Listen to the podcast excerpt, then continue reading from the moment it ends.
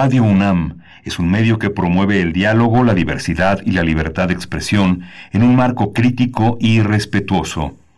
Los comentarios expresados a lo largo de su programación reflejan la opinión de quien los emite, mas no de la radiodifusora. Radio UNAM presenta Primer Movimiento. El mundo desde la universidad.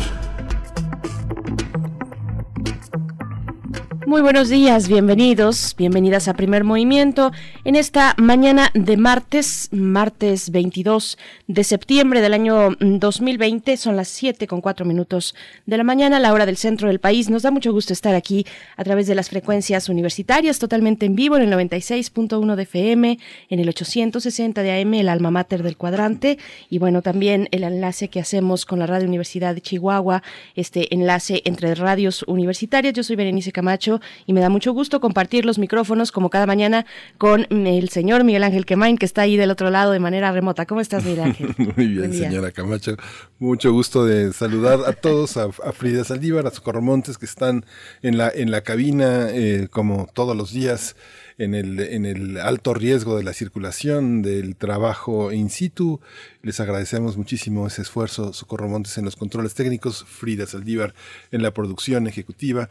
Berenice y yo estamos a distancia como nuestro equipo del que formamos parte, del que todos hacemos diariamente posible el primer movimiento. Le damos la bienvenida también a nuestros amigos de la radio universitaria de Chihuahua, Radio Universidad de Chihuahua, que también todos los días están en las grandes ciudades de Ciudad Cuauhtémoc, Ciudad Juárez y la ciudad de Chihuahua haciendo posible este, este, este, este milagro que es la radio, esta gran promesa y esta gran promesa cumplida.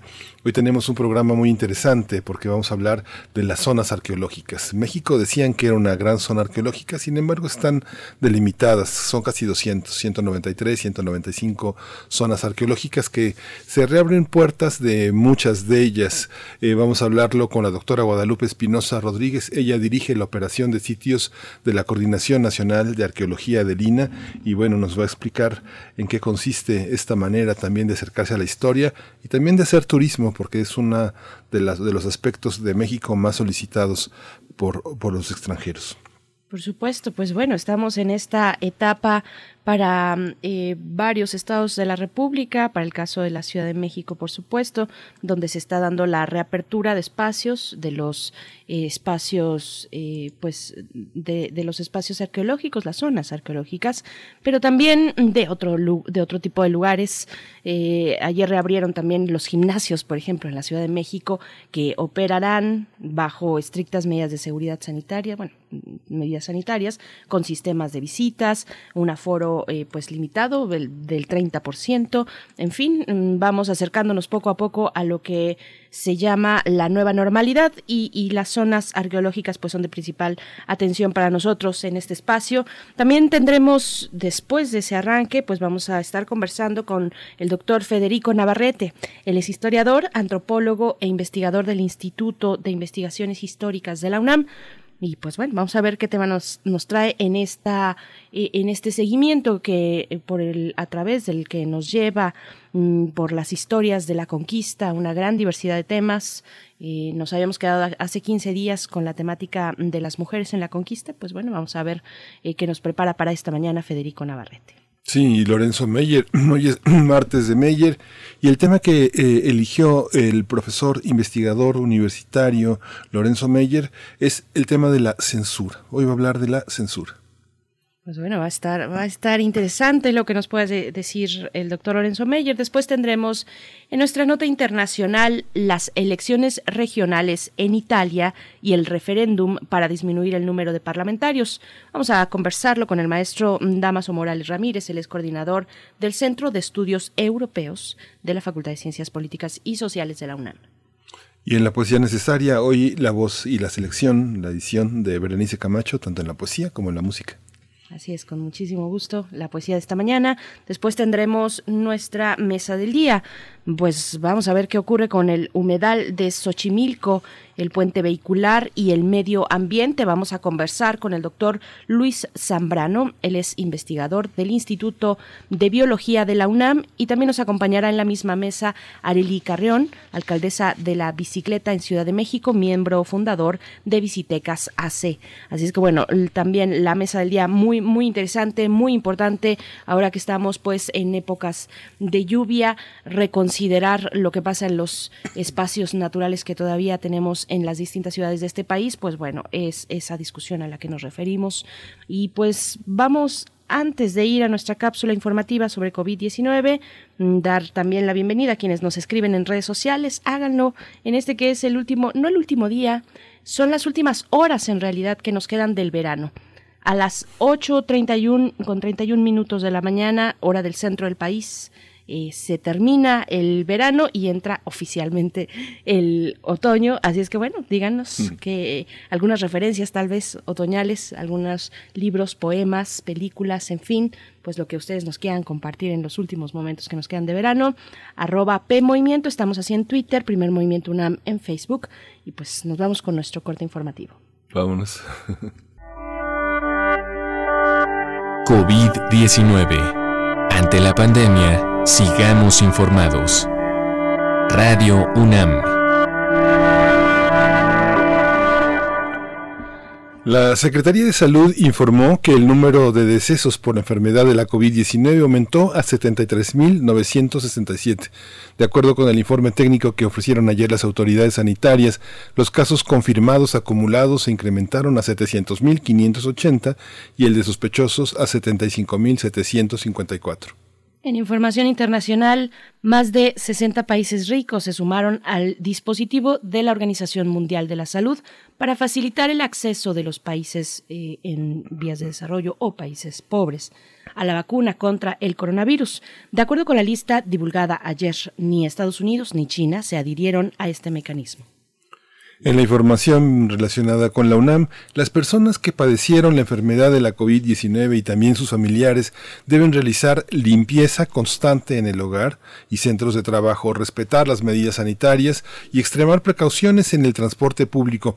Estas son algunas de las recomendaciones de Mauricio Rodríguez Álvarez, vocero de la Comisión Universitaria para la Atención de la Emergencia del Coronavirus. Este experto, Mauricio Rodríguez, que conforme el dijo que conforme el paciente se alivia, y pasan los síntomas, el riesgo de contagio es menor y recordó que quienes tuvieron la COVID-19 en situación crítica y se aliviaron deben esperar 10 días después del egreso hospitalario para volver a relacionarse con otros individuos, considerando que las condiciones de salud son buenas.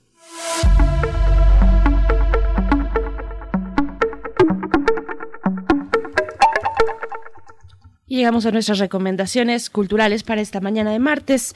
La Dirección de Música de la UNAM invita el día de hoy al mediodía a la actividad Música Antigua, así se titula.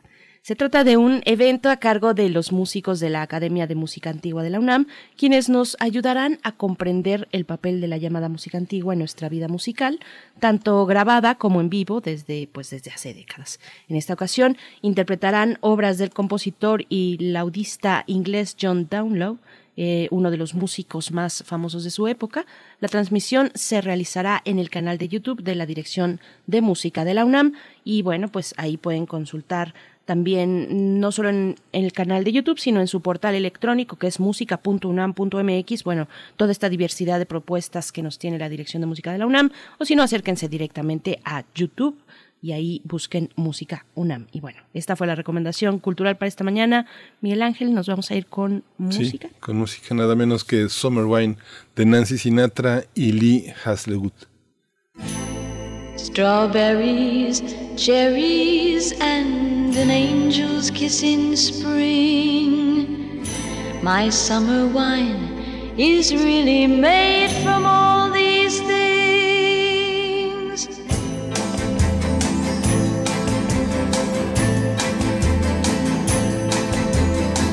I walked in town on silver spurs that jingle too a song that I had only sang to just a few.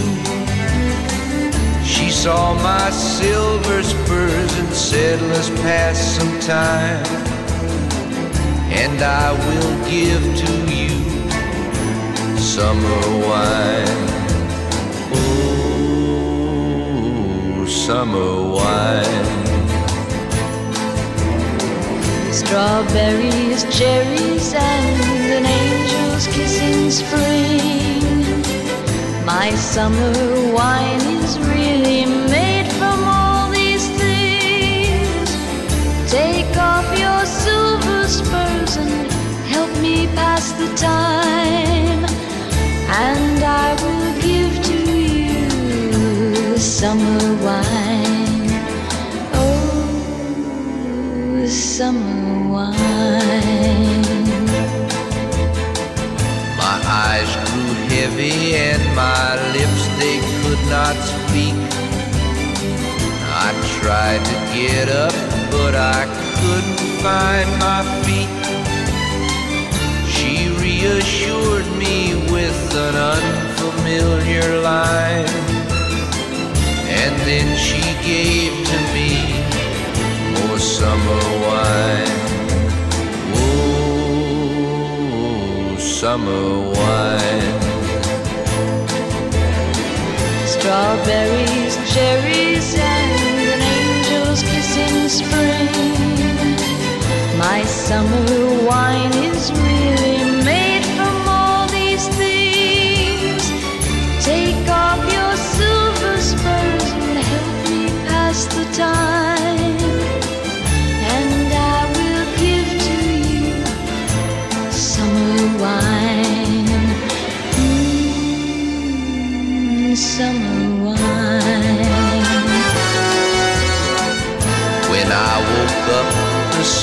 was shining in my eyes.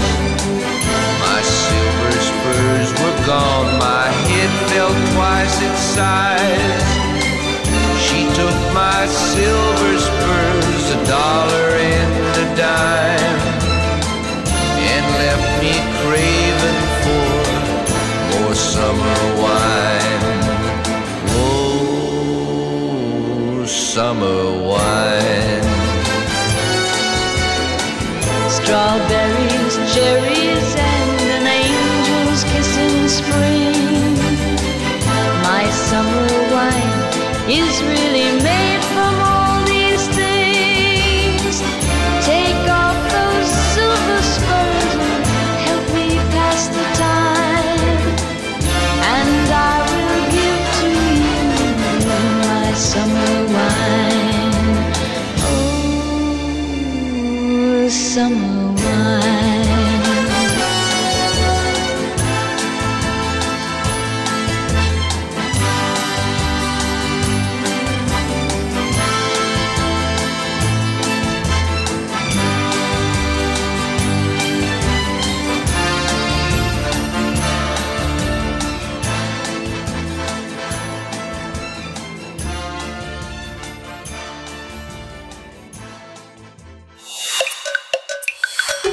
Movimiento. Hacemos comunidad. Más zonas arqueológicas abrirán sus puertas como parte de la nueva normalidad derivada de la pandemia de la COVID-19. Este 22 de septiembre podrán ser visitados los sitios arqueológicos de Chichen Itza y Sibilchaltún y ayer se abrió la zona arqueológica, la hermosísima zona arqueológica de Tzna en Campeche. Recordemos que desde el pasado 7 de septiembre el Instituto Nacional de Antropología dio a conocer que iniciaría la reanudación gradual de las actividades en espacios culturales. Sí, desde entonces se pueden visitar las zonas arqueológicas de Miscoac, Cuicuilco en la Ciudad de México, Teotihuacán en el Estado de México y Chalcatzingo en Morelos. El INA explicó que cada sitio estableció la cantidad máxima de personas que pueden eh, transitar, estar, permanecer en los recintos. Dicha decisión se basó en las dimensiones de las salas, espacios y áreas de servicio para regular el flujo de los visitantes. Además se colocaron barreras físicas en los sitios en los que hay contacto directo entre el personal y el público. Es importante mencionar que quienes acudan a estos sitios deberán seguir los protocolos sanitarios para poder ingresar a las zonas arqueológicas. Bueno, pues vamos a conversar sobre la reapertura de museos y zonas arqueológicas en el país. Este día nos acompaña la doctora Guadalupe Espinosa Rodríguez. Ella es directora de operación de sitios de la Coordinación Nacional de Arqueología del INA y es un gusto poder conversar con usted, doctora Guadalupe Espinosa. Gracias por estar aquí en Radio UNAM. Bienvenida a Primer Movimiento. Muchas gracias, Berenice, Miguel Ángel. Buenos días. Gracias por la entrevista y por dar la oportunidad de conocer el trabajo que estamos haciendo con respecto al, retorno a la nueva normalidad. Sí, gracias Guadalupe. Hay una hay un aspecto muy importante que ahora no tienen que enfrentar, que son la parte de visitas guiadas que tienen ya clientes fijos que son las escuelas, muchas escuelas, muchos estudiantes de diversas eh, de diversos grados asisten a las zonas arqueológicas y los paseos culturales, los tradicionales paseos de línea, pues no se realizan ahora. Sin embargo, la parte turística cultural de otros países, no del nuestro, pero de otros países tienen a las zonas arqueológicas como un centro. ¿Cómo están resolviendo esta diversidad de planteamientos? ¿Cuál es la cuál es la cuáles cuáles zonas son las más afectadas por la COVID en los estados y cuáles son las más eh, en, prácticamente verdes ya para poder entrar en ellas. Claro que sí. Pues mira, en principio cabe destacar que eh, desde el inicio de la pandemia, eh, nosotros al ser una institución de carácter federal, nos regimos otra, obviamente por todas las disposiciones respecto a los protocolos de salud que han emergido en el diario oficial de la Federación. En el caso específico del Instituto Nacional de Antropología e Historia, también nos apegamos a lo que es el protocolo de la Secretaría de Cultura y con base en estos lineamientos que se han otorgado, se han emitido una serie de protocolos, documentos base y otro tipo de protocolos administrativos eh, que regulan el retorno a la nueva eh, normalidad. En cierto eh, sentido, nosotros hemos este, trabajado mucho apegado básicamente en las 15 medidas indispensables para el retorno seguro del trabajo. ¿En qué consisten estas 15 medidas? Pues en un acuerdo que se emitió el 29 de mayo de 2020, en el cual se identifica el centro de trabajo, se cercioran de las estrategias de control, se mantiene informado de las indicaciones, etcétera. Como bien lo mencionaron hace un momento, tenemos un aforo permitido de acuerdo al 30% de cómo se puede eh, desplazar la gente dentro de una zona arqueológica, considerándola obviamente como un espacio abierto estos espacios abiertos hemos determinado una capacidad de carga o un nivel de desplazamiento de un área de 9 metros cuadrados para ello. ¿Qué es lo que pasa ahorita eh, con estos eh, eh, recintos escolares que tú mencionabas que es parte de nuestras actividades? Porque efectivamente las zonas arqueológicas tienen un, un fin que también es el educativo, pues contamos con diferentes programas y otras medidas de difusión, mecanismos de comunicación, mediante el cual la gente pues se puede enterar de cómo lo estamos eh, llevando.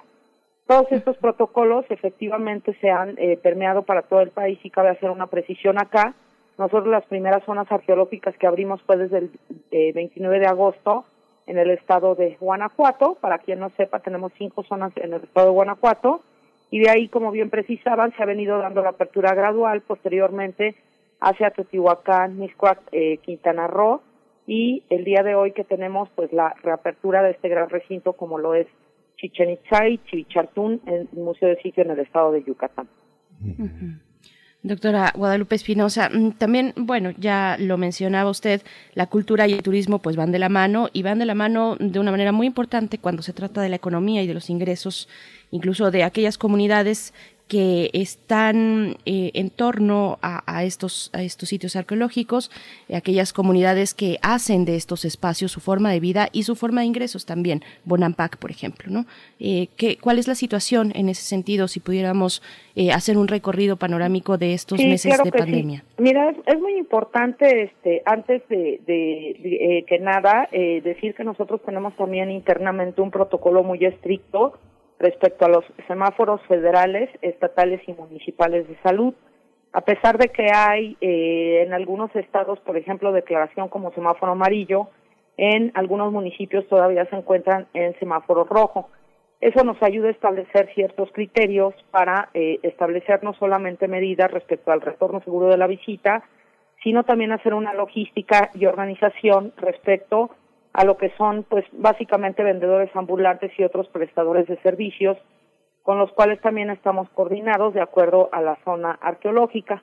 Eh, por ejemplo, en el caso específico de, de pues todavía el estado que está en amarillo, el municipio se conserva en rojo, entonces en aquellos casos donde la comunidad eh, o donde eh, cierto grupo de personas pues eh, eh, impiden el paso pues no solamente al visitante a las zonas arqueológicas sino a sus propios municipios pues en ese caso nos estamos este esperando y limitando a la actuación coordinada para poder eh, tener un retorno seguro pero también de igual manera para eh, la reapertura de estos recintos pues se han tenido eh, reuniones previas con estas eh, personas. De hecho, en la página del INA están disponibles unos planos de operación para eh, lo cual pues lo- todos los turoperadores o todos los agentes de servicios turísticos se puedan enterar antes de llegar a la zona arqueológica pues cuál es el aforo permitido, cuáles son los costos, los costos de acceso, de entrada. Obviamente ha habido un reajuste en lo que son las rutas de visita, así como también en los horarios para poderlos recibir. Pero todas estas medidas han sido analizadas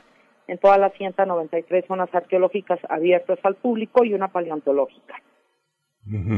Guadalupe, hay una eh, hace unos hace unas semanas empezó toda esta idea de sanitizar los edificios que han estado cerrados por el polvo y pues las alimañas que van creciendo en, los, en los pequeños resquicios. Pero en el caso de las zonas eh, arqueológicas de los sitios históricos pues pasan otras cosas porque en muchos casos se detuvieron algunos proyectos de investigación de restauración porque pues prácticamente todos son in situ. Hablábamos al principio de la de la presentación de Civil Chaltún que por ejemplo es un proyecto que está permanentemente en movimiento con la restauración permanente del Templo de las Siete Muñecas, todo lo que ha habido alrededor de la caverna del cenote de Xlacán, toda esta parte ¿Cómo, ¿Cómo han enfrentado la parte del mantenimiento y de la restauración, donde pues tienen tanto personal de base que colabora en estas tareas? ¿Cómo, cómo le han hecho para que no se venga encima todo lo que eh, se tiene que hacer diario durante todos, todos los años, ¿no? 365 Sí, claro. días. Es- esa es una muy buena este, pregunta eh, y el personal que tenemos este, de base en todos los sitios arqueológicos varía. Por ejemplo, el- la zona arqueológica que tiene más personal es Teotihuacán y de repente no encontramos la misma cantidad de personal en todas las zonas arqueológicas. En algunos casos es más reducido, pero sí cabe precisar que el Instituto Nacional de Antropología e Historia en ningún momento ha interrumpido sus actividades sustantivas como lo es el mantenimiento de las zonas arqueológicas y en el caso de estos proyectos de investigación o de restauración también llevan un apartado o una parte de que se tiene que hacer en gabinete, es decir, se puede hacer desde casa, como son presentaciones de informes y todo, entonces hemos aprovechado muy bien esta oportunidad de pandemia para regularizar todas estas acciones y de manera física se ha continuado dando el mantenimiento normal a la zona arqueológica con la excepción de que las puertas están cerradas. Si no ocurriera esto, pues imagínate ahorita con estas lluvias, con estos climas que tenemos, pues tendríamos muy montada la vegetación, pero eh, todo el personal, a pesar de que tenemos bastante identificado como vulnerable, de acuerdo a las disposiciones oficiales, también hay personal disponible, el cual se ha dedicado a dar mantenimiento a estos recintos. Y en el caso de investigación, reitero que se está haciendo un trabajo de laboratorio muy arduo, poniéndonos al corriente de varios aspectos que también nuestros protocolos internos nos los demandan. Doctora, las visitas, ya lo decía mi compañero Miguel Ángel Quemain, las visitas con fines educativos, las visitas de las escuelas, pues son fundamentales para acompañar precisamente los procesos de aprendizaje sobre, sobre la historia de nuestro país eh, y otras muchas cuestiones. Eh, ¿qué, qué, qué opciones eh, en- eh, se han presentado desde el INA para pues tener este acceso tal vez de la, desde la virtualidad ahora que ya está en marcha el nuevo ciclo escolar? ¿Cuáles son las opciones de cercanía que se Sí. pueden tener con las sí, escuelas? claro que sí. Pues eh, como te comentaba, las eh, muchos de los arqueólogos no hemos este eh, interrumpido muchas de las actividades. Se, se están eh, llevando a cabo una serie de webinarios, conferencias, etcétera, para diferentes tipos de, de niveles escolares. Y también es muy importante precisar que haya a la disposición pues una serie de juegos didácticos en línea, etcétera, para acercarnos este con este eh, eh, patrimonio eh, cada vez más. Además de ello, estamos apegados a un programa que este, estableció la Secretaría de Cultura que se llama Contigo a la Distancia, en el cual de manera diaria pues se, ofre- se ofrece, hay una gran oferta de, de ponencias, de lecturas, etcétera, que tienen que ver justamente con el estudio del patrimonio cultural del país, tanto en su aspecto tangible como en su aspecto intangible. Entonces, eh, de alguna manera, pues también no ha sido interrumpida esta actividad, porque el instituto este diariamente pues está eh, ofreciendo diferentes mecanismos de difusión, así como eh, juegos didácticos para que tanto los niños como jóvenes universitarios, que serían los estudiantes más grandecitos, pues tengan acceso a cualquier tipo de patrimonio, más aparte lo que nos siguen solicitando y que podemos dar ahorita vía videoconferencia. Sí, y, y bueno, esta, yo veo, estuve viendo desde ayer que bueno, la, la página de Lina que es algo, es así como toda esta dificultad del gobierno federal de actualizar, de todos los gobiernos federales de los últimos 40 años actualizar la información de los centros es, muy difícil, pero la información del INE está mm, muy actualizada. No sé, se aventaron el, el- tema de la zona arqueológica de Chichen Itza. Yo creo que Chichen es, uno, es una de las zonas que tiene mayores motivos, mayores ilustraciones en los libros de texto de los niños. Y bueno, si uno piensa que nada más, nada más están permitido por ahora 3.000 visitantes por día, se da uno cuenta del impacto eh, imaginario que tiene esta zona en el mundo, ¿no? En el mundo entero. ¿Cómo, cómo logran convivir con una zona tan en semáforo rojo como ha sido la ciudad de Mérida y, la- y lo circundante, porque la playa está a, a 20 minutos de, Mérida, ¿no? ¿Cómo, cómo han logrado este, esta, rehabilitar este centro y irradiar alrededor de, de, toda esta, de toda esta zona tan impactada por la pandemia?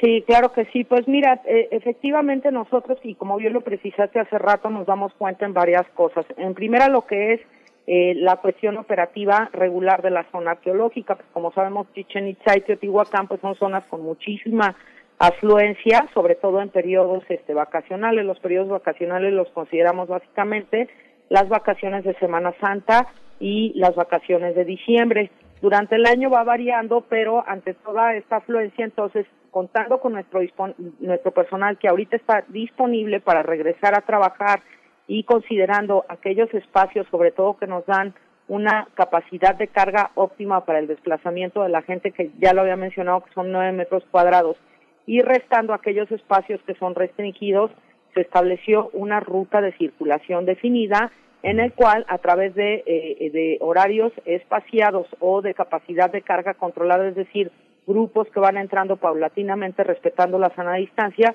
es como se establecen las rutas de circulación ante la nueva normalidad. Cabe precisar igualmente que estas medidas son de carácter inicial, porque pues es la primera vez que, que cerramos las puertas al público de una zona arqueológica desde que se han abierto a la visita pública desde la década de los de los 20, desde la década de los 30.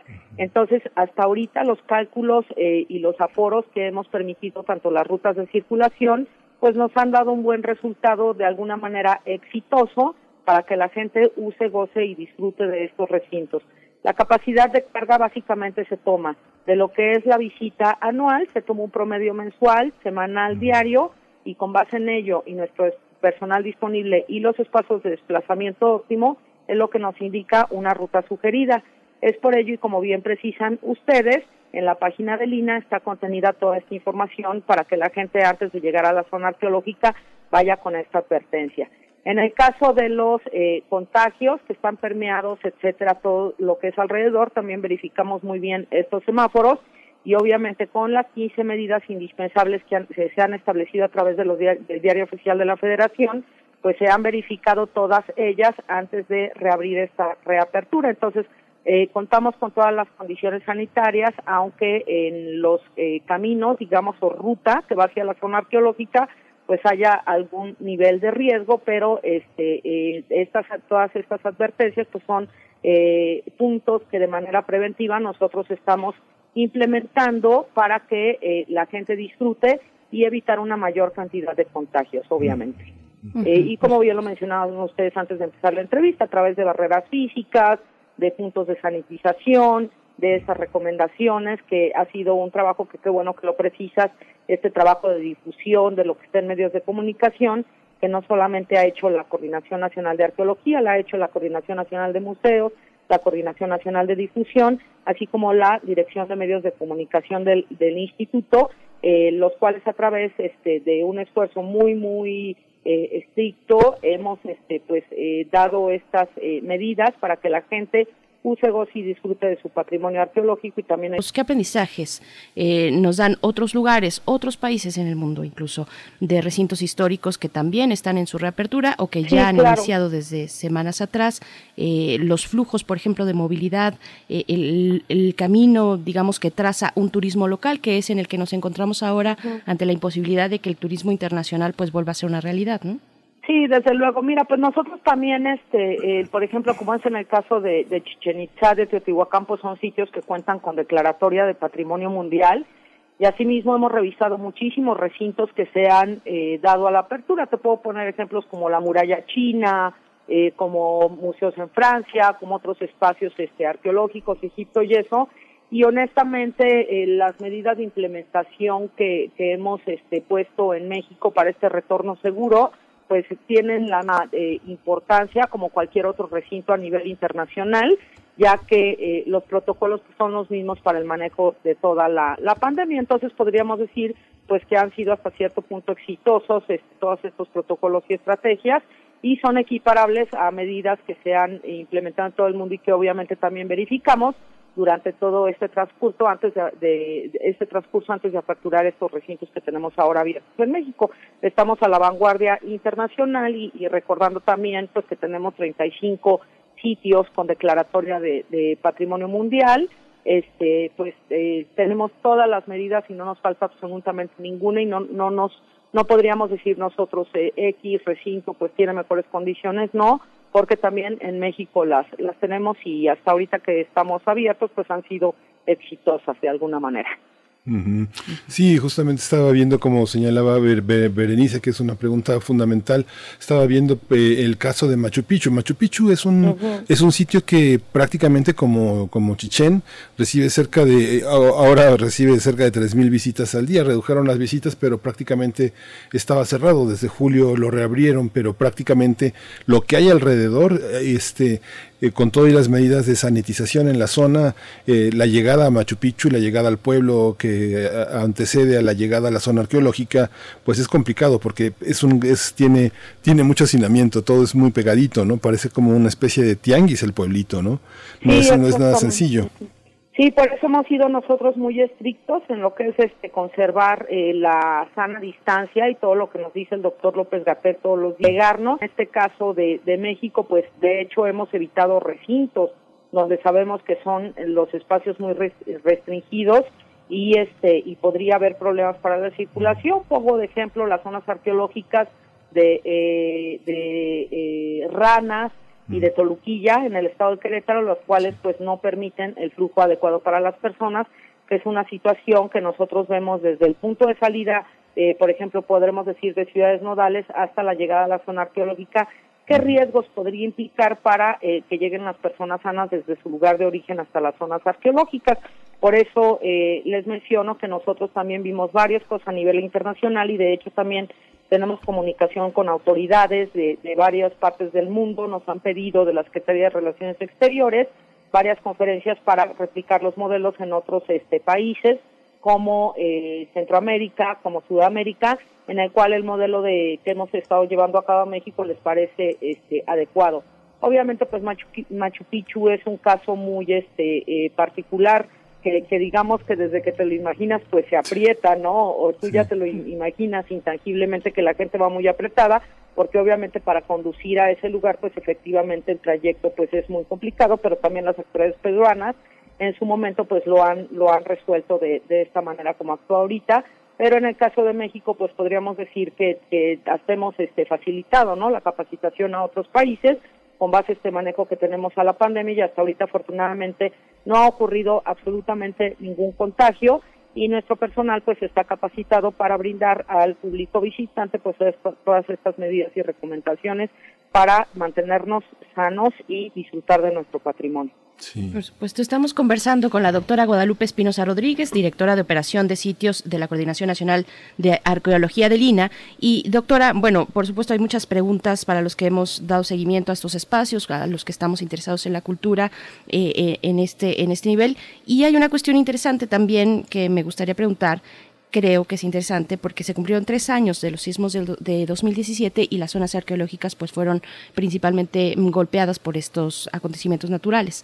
¿Cómo estamos en ese sentido? Sé que es otro tema, pero un poco Mira, dar un panorama sí, sí otro, breve sí es de cómo otro estamos. tema, sí es otro tema, pero acá este qué bueno que haces esta precisión. De los casi 2.200 inmuebles del patrimonio que se, que eh, cultural que se afectaron, solo tenemos registro únicamente de 41 zonas arqueológicas. Estas 41 zonas arqueológicas no fueron afectadas todas en sus monumentos, fueron ciertas y el otro registro lo tenemos más bien daños como, haz de cuenta, como la infraestructura de visita, como lo es el área de sanitarios, de taquilla, etcétera, etcétera. Entonces, honestamente fueron más golpeados. Nosotros obviamente ya llevamos un avance de, de reconstrucción de sismos de por lo menos en unas, en la mitad de unas zonas arqueológicas que no sufrieron daños tan graves, ¿no? De, de fracturas, etcétera, y las demás pues obviamente siguen en trabajos de, reparación, eh, zonas arqueológicas eh, muy afectadas, podríamos decir así de una afectación mayor, que es como lo clasificamos, pues ahorita siguen en preparación eh, de lo que es la restitución este de daños, obviamente pues como fue un fenómeno que atacó mucho al patrimonio cultural del país, pues como bien lo saben ustedes, pues se gestionaron recursos a través del Fonden, etcétera, y hemos estado esperando y gestionando estos recursos y así como han caído, así es como se han reparado las zonas arqueológicas. Ahora, un monumento no se repara en una semana porque conlleva diferentes técnicas y, y conlleva diferentes especialistas, etcétera, pero se sigue trabajando en eso, pero qué bueno que se hace esta pregunta porque cabe precisar que el daño mayor no ocurrió a monumentos de zonas arqueológicas, sino lo que se vio más afectado pues fue el patrimonio básicamente este de, inmuebles de, carácter histórico, sobre todo templos e iglesias, porque de hecho a mí misma, eh, junto con mi equipo de trabajo, me tocaron hacer varios peritajes en el cual pues afortunadamente a las zonas no nos fue tan mal como desafortunadamente en los templos, inventos, conventos, etcétera, de la cual tanto nuestro director general, el antropólogo Diego Prieto, eh, acompañó al presidente de la República este fin de semana, al estado de Puebla y Morelos, a presentar pues los avances que tenemos respecto a la res- restauración de sismos, este básicamente de patrimonio histórico y no de arqueológico. ¿Por qué digo patrimonio histórico y patrimonio arqueológico? Porque nosotros tenemos una ley de monumentos en el cual todos los monumentos generados antes de la llegada hispana se consideran arqueológicos, antes de los arqueológicos están los paleontológicos y de la llegada hispana hasta el siglo XIX son considerados monumentos artísticos. Esa es la diferencia que tenemos y por eso lo digo en esos términos. Sí, sí, sí. Sí, es muy interesante, Guadalupe, todo lo que, todo lo que nos dice, porque finalmente las zonas que hemos, hemos cubierto, no, no lo hemos cubierto desde el punto de vista de la, de la, de la arqueología y de la antropología, pero bueno, Oaxaca prácticamente todo esto está, está cerrado, las zonas, eh, hay zonas muy pequeñitas, muy modestas, pero bueno, está cerrado Mitla, está cerrado Monte Albán, Sachilá, esta, esta zona que, bueno, y ni decir de, de Chiapas, que, bueno, colinda con Campeche, y Campeche está parcialmente abierto, como varias de las zonas, pero prácticamente todo Chiapas, Bonampak, Palan, Palenque, el Lagartero, toda esta zona Toniná, Yaxchilán, todo está cerrado, y también son zonas aledañas con, con muchas afectaciones, ¿no? Como usted dice, justamente, la llegada es un riesgo, ¿no? Sí, en claro muchos casos sí. son peceros, eh, colectivos, ¿no?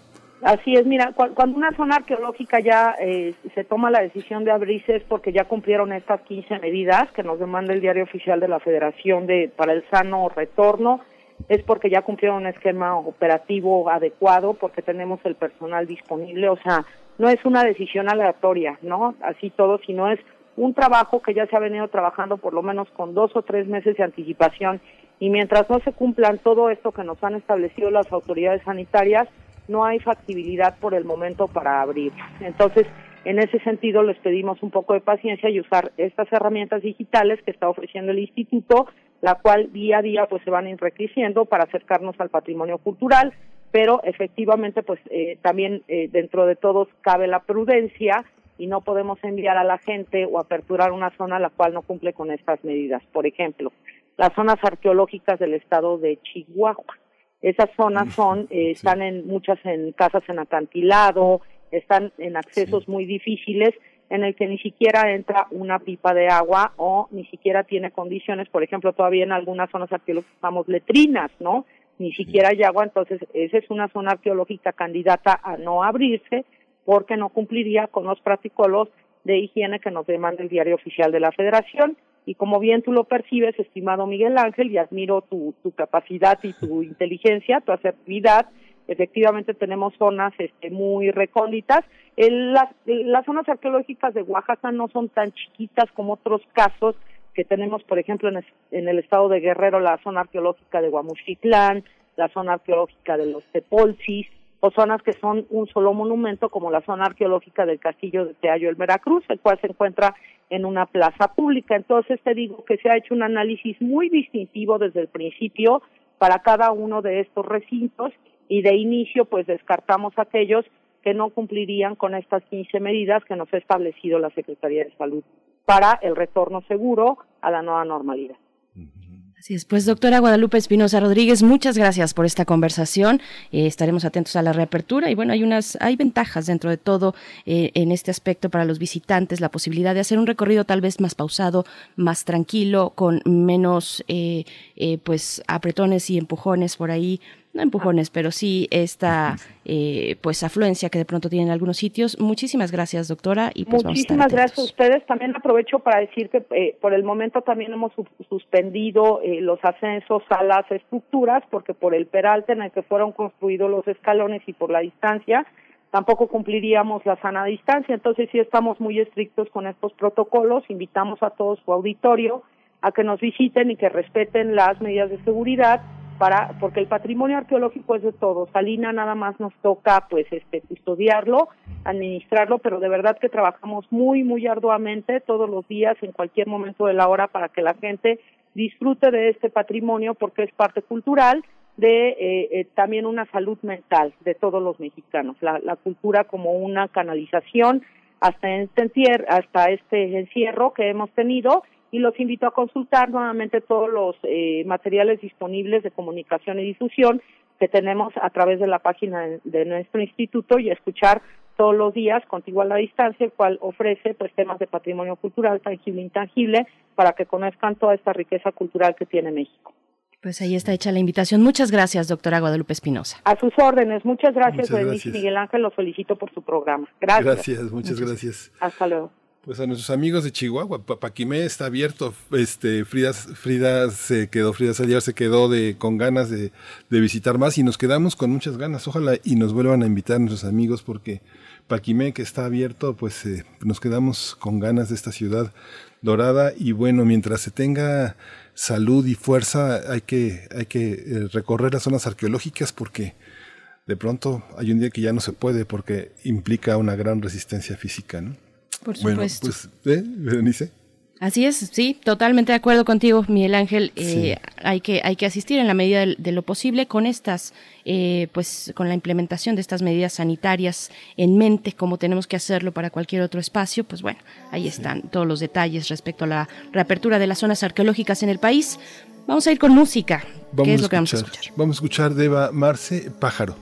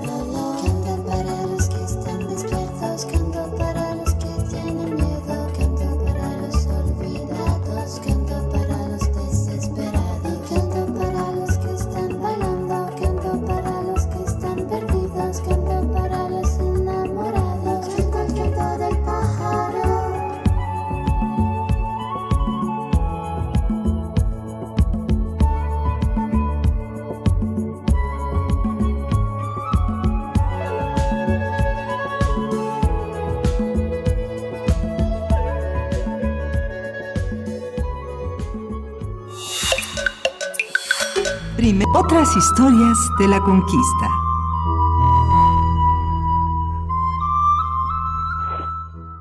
Es un gusto saludar esta mañana, como cada, cada 15 días en este espacio dedicado a la conquista, al doctor Federico Navarrete, quien es historiador, antropólogo e investigador del Instituto de Investigaciones Históricas de la UNAM. ¿Cómo estás, Federico? Qué, qué gusto escucharte esta mañana para dar seguimiento a un tema con el que nos quedamos muy, muy picados hace 15 días, las mujeres en la conquista. ¿Cómo te encuentras? Hola, buenas, eh, buenos días, Berenice, buenos días, Miguel Ángel. Federico. saludarlos otra vez. Y este y pues sí, en efecto, en las últimas semanas Noticonquista eh, ha continuado con nuestra serie especial sobre las mujeres en la conquista y en, en los diferentes artículos que hemos presentado, pues hemos podido constatar la gran diversidad de, de intervenciones y de papeles que jugaron las mujeres en la conquista, ¿no?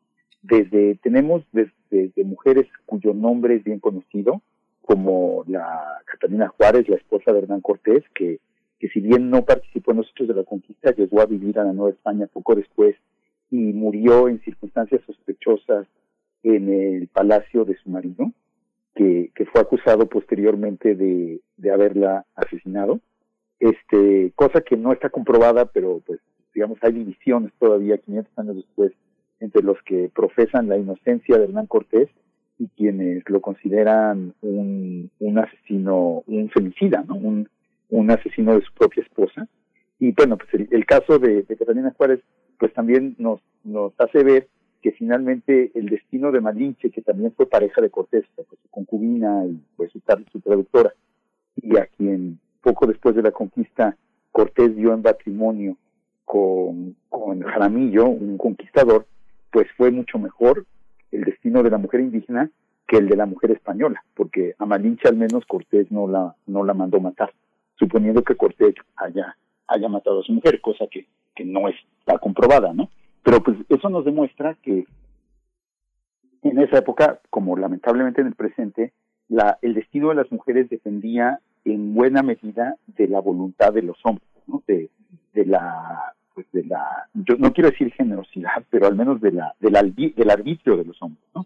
Un hombre poderoso como Cortés podía decidir si así lo, si así lo hizo, eh, eliminar a su esposa que ya no le convenía, para quizá para buscar un matrimonio más conveniente, y, y pues si lo hacía con, con sutileza, podía salirse con las suyas, y desde luego lo que los españoles hacían con sus concubinas indígenas, pues era, era mucho más eh, fácil, digamos. O sea, digamos, si había un cierto control social sobre la manera en que trataban a las mujeres españolas, sobre todo porque las mujeres españolas tenían parientes varones que probablemente las protegieran, en cambio, pues las mujeres indígenas que les fueron dadas como, como esclavas, como concubinas, como servidoras, pues no tenían quienes proteger. Y entonces, pues es probable que también pudieran ser objeto de todo tipo de abusos y de violencia. Esa es una de las historias, eh, pues poco conocidas de la conquista, ¿no? O sea, sabemos que los españoles tuvieron muchas concubinas y pues eh, nuestra leyenda del mestizaje afirma que de la convivencia íntima entre estos españoles y sus concubinas nació la primera generación de, mestizos, es decir, hijos de español y de indígena, pero en general las, las historias del siglo XVI no nos dicen mucho, más que anécdotas, y, y la historia en general nos ha hablado muy poco de esa relación entre los españoles y las mujeres que los acompañaron cotidianamente, ¿no? Y, tampoco nos dicen mucho del destino de esos hijos. O sea, sabemos que hubo, hubo varios, como Martín Cortés, que recibieron el apellido de sus padres y que, pues, por lo tanto, fueron reconocidos como españoles legítimos y, fueron educados como españoles. De hecho, Cortés sí le arrebató a Malinche a su propio hijo. Martín Cortés, que era el hijo de Malinche y de, y de Cortés, fue criado por su padre lejos de su madre. en ese sentido, Cortés ejerció su poder masculino para arrebatar su hijo a su, a su, a su, a su mujer indígena y, criarlo él mismo, pero también podemos imaginar que la inmensa mayoría de los hijos de estas uniones eh, informales entre españoles e indígenas fueron en realidad criados por sus mamás, por las mujeres indígenas, y muchos de ellos pues vivirían su vida como indígenas, es decir, crecieron en familias indígenas, hablaban la lengua eh, indígena más que el español, y muy probablemente su destino social fue de eh, de otros indígenas, independientemente de que su padre fuera español, a menos que, y aquí está otra vez el poder masculino, el padre les diera su apellido. Es decir, al menos que el padre lo reconociera, le diera su apellido y se encargara de su educación como varón español, entonces sí crecían como españoles. Pero si no, lo más probable es que crecieran como, indígenas. Y no había propiamente en el siglo XVI eh, la figura del mestizo como la imaginamos ahora, ¿no? Como este intermediario entre los mundos, como este ser que no es ni enteramente indígena ni enteramente español y que por lo tanto puede reunir las cualidades de los dos mundos. Esa leyenda que tenemos del mestizaje no se daba en el siglo XVI porque no había un espacio social para los mestizos, para los hijos de españoles y de indígenas, sino había, por un lado, el mundo indígena de las mujeres y por el otro lado, el mundo español, pues dependía en primer lugar de su sexo. Es mucho menos probable que los españoles reconocieran, reconocieran hijas mujeres y dependía también, pues, del, arbitrio del español que decidía o no darle el apellido a su hijo.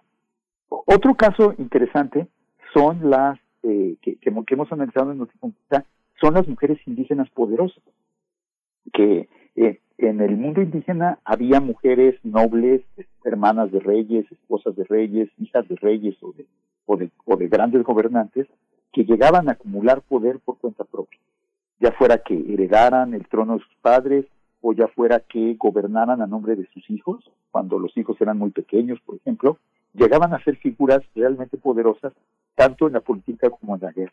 Tenemos artículos de, eh, que nos hablan de estas mujeres en la Mixteca, y de cómo algunas de ellas inclusive conservaron su poder después de la conquista y nos hablan también de estas mujeres poderosas en la zona maya. Y desde luego ya hemos hablado eh, varias veces de Monteconquista de las princesas tlaxcaltecas, las hijas de los grandes gobernantes de Tlaxcala, de Xicotenca, de Maxiscatzin, que fueron dadas como, como, pues como mujeres a los españoles y que si bien no tuvieron un matrimonio eh, oficial con los capitanes españoles, porque eso era imposible, los capitanes españoles sí les reconocieron un estatus particular. En particular, doña María Luisa, la hija de, de que casó con, con Pedro de Alvarado, el, famoso conquistador, siempre fue reconocida por él como una señora y como una capitana, en sus propios términos, y, y Alvarado, que por otro lado, pues sabemos que provocó la matanza del Templo Mayor y que era un hombre singularmente violento y poco respetuoso de los, de los indígenas, en cambio sí honró y respetó a su mujer y le dio siempre un trato honorífico y reconoció siempre su poder y su, y su importancia para la conquista de Guatemala. De hecho, María Luisa envejeció y murió en Guatemala como cacica, es decir, como gobernante indígena de los tlaxcaltecas que habían ayudado a conquistar Guatemala y que se habían establecido ahí. Entonces tenemos ahí el caso exactamente contrario de, Catalina Juárez, que fue asesinada por su esposo. En cambio aquí tenemos la mujer indígena que no solo no es asesinada por su, entre comillas, esposo español, sino que el esposo español reconoce siempre su poder. Entonces, curiosamente, en esta, eh, para que, para que esto es interesante también reflexionar cómo las diferencias de género no siempre eh, favorecen a, a los a, los a los europeos, por ejemplo. Una mujer española puede en algún momento estar más indefensa que una mujer indígena si esa mujer indígena pues tiene el apoyo de su sociedad. Entonces, más bien obviamente eso depende de las relaciones sociales que, que se vehiculan o que se, que se tejen a través de estas mujeres. Entonces, como vemos, pues lo que tenemos es un abanico de historias de mujeres que en su inmensa mayoría aún no son escritas. Digamos que, y esa es quizá la conclusión que podemos eh, tomar de esta, eh, de, estas, de estos artículos, de esta serie de artículos de conquista, que la historia de las mujeres en la conquista queda aún por escribir. Tenemos algunos bosquejos, tenemos algunos elementos, pero entender el papel fundamental, los papeles diferentes y fundamentales que jugaron los diferentes grupos de mujeres en la conquista, es algo que todavía no hemos hecho porque durante 500 años hemos creído, falsamente, estoy convencido, que la conquista era un asunto de hombres y que se podía contar únicamente por, por medio de las voces de los hombres y de los puntos de vista masculinos. Creo que justamente eh, Noticonquista lo que ha tratado de mostrar en estas semanas, en los artículos que hemos presentado, y lo que yo he tratado de mostrar también en estas breves charlas, es cómo en realidad la conquista también fue un asunto de mujeres, y si la queremos entender, tenemos que entender esa otra mitad de lo que de las interacciones entre indígenas y españoles que pasaron por los cuerpos, las voluntades y las personalidades femeninas. Por supuesto. Y bueno, dentro de todo el complejo sistema de castas, pues supongo que también podremos rastrear una relación no solo económica, una relación por supuesto de poder, sino una relación en términos del, del sexo, que el género pues ya es una eh, idea mucho más eh, moderna, e igual que la clase, pero finalmente se atraviesan algunas ideas que pueden tener que ver con esto, con, con eh, clase y género, sexo, o cómo lo ves, doctor.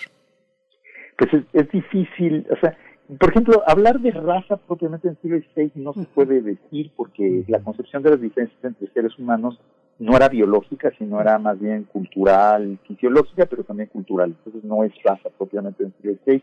Pero yo creo que de género sí se puede hablar en el siglo XVI, porque sí se establecían claras distinciones entre las personas por su sexo físico y a la vez había toda una serie de construcciones sociales de qué debían hacer las personas a partir de su sexo sea, se construían nociones de género, de las, del papel de los hombres, del poder masculino, y también se construían nociones de género de la subordinación de las mujeres y de los papeles femeninos. Entonces yo creo que, que aunque sí el término género pues no surge sino hasta mucho después, sí se puede aplicar retroactivamente al siglo XVI y podemos hablar de relaciones de género en la conquista. ¿no? Eh, ahora, lo que es muy interesante es que, que no son, que esas relaciones de género lo que, lo que intentamos dar es que no necesariamente coinciden con las otras relaciones, las de casta, las de origen, las de clase, las de poder, sino que a veces las atraviesan y las contradicen de maneras que resultan un poco sorprendentes, ¿no? Por eso siempre es muy interesante estudiar el género. Sí. Digo, se nos acaba el tiempo, pero fíjate que tu, tuve oportunidad de tener una, una, una cercanía importante con Arnold Lebev, que es un investigador de la Universidad de Cracovia, él es de origen francés, pero justamente el tema de la nobleza, de la nobleza que los españoles respetaron, el caso de los caciques de Chilapa, de los Moctezuma, la relación que la nobleza indígena tenía con las personas que los propios españoles nominaban como esclavas, es muy interesante. En el Archivo General de la Nación hay un expediente muy interesante sobre cómo, cómo las relaciones amorosas y de amistad estaban severamente censuradas entre mujeres que eran consideradas esclavas y, las, y, la parte que pertenecía a la nobleza indígena que les daba cabida a esas relaciones de amistad y de igualdad. Es interesante porque ahí están, bueno, la abuela materna de Pedro Tlacopan, que fue Francisca de Moctezuma, hija de Moctezuma II, y que tiene todo un linaje de mujeres que están en, ese, en, ese, en esa línea, ¿no? Sí, sí es muy interesante porque él este y ahí hay, es que esto da para, daría para muchísimos más obviamente es una historia por escribirse, ¿no? Pero, pero también, por ejemplo, el este, muchas veces es por medio de las mujeres que las familias nobles indígenas logran sobrevivir. Sí. Porque los hombres mueren, están más expuestos a enfermedades, y son las mujeres las que mantienen vivas las familias nobles indígenas a lo largo de generaciones. Los matrimonios de las mujeres son los que permiten renovar el linaje, pero la, la propiedad la heredan las mujeres, ¿no? Entonces sí fueron muy importantes las mujeres nobles en, buena parte del periodo colonial y, esas diferencias brutales que, hemos visto en la conquista entre las mujeres concubinas, esclavas y las mujeres con nombre, apellido y linaje, existían tanto en el mundo indígena como en el mundo español. O sea, las, las, las barraganas, como se llamaban en, en la España de la época, pues eran las mujeres que no tenían desde luego los mismos derechos nunca, ni merecían el mismo respeto que las esposas legítimas, comillas. Pues, pues mm, Federico Navarrete, mm, nos alcanzó el tiempo, pero siempre, siempre es asombroso poder conversar contigo. Muchísimas gracias. Está hecha la invitación para que visiten noticonquista.unam.mx y en 15 días nos volvemos a escuchar. Muchas gracias.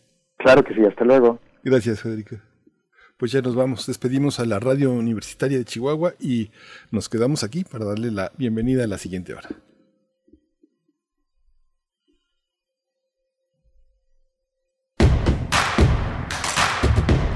Síguenos en redes sociales. Encuéntranos en Facebook como Primer Movimiento y en Twitter como arroba PMovimiento. Hagamos comunidad.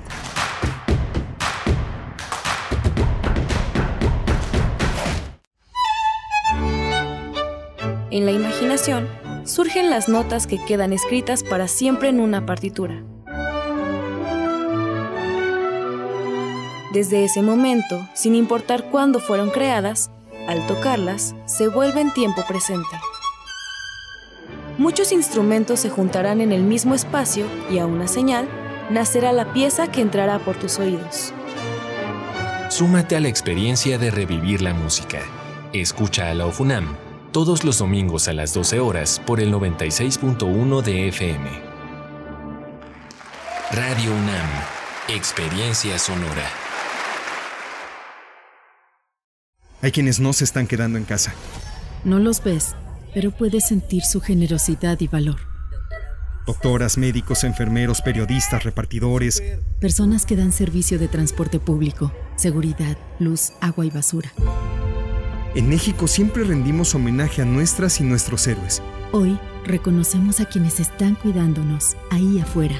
Para cuidarnos contamos todas. Contamos todos. INE. Consumía chochos, perico y monas. A mis 12 años empecé con los chochos, con las tachas. La piedra solamente me dañó. Por el consumo me descalcifiqué todos los huesos. La estoy matando yo mismo, porque yo era el que le daba el PVC, yo se lo compraba. Un chavo me quiso matar. Cuando él me tiró un bagazo, yo le tiré uno también. Así fue que yo maté al chavo. En el mundo de las drogas no hay final feliz.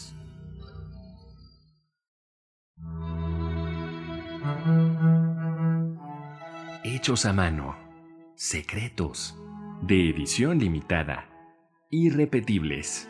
Distintos. Diversos. Nuevos. Afuera de las grandes librerías aún existen los libros. Existen los otros libros. Radio UNAM te invita a continuar con su tradición del Tianguis de la Diversidad Textual en un formato a distancia. Los otros libros. Entrevistas y presentaciones de libros y editoriales alternativas a través de Facebook Live. Sábados a las 19 horas en la página de Facebook de la Sala Julián Carrillo. Si solo leemos lo que todos leen, solo sabremos lo que todos saben. Radio UNAM, Experiencia Sonora. Encuentra la música de primer movimiento día a día en el Spotify de Radio UNAM y agréganos a tus favoritos.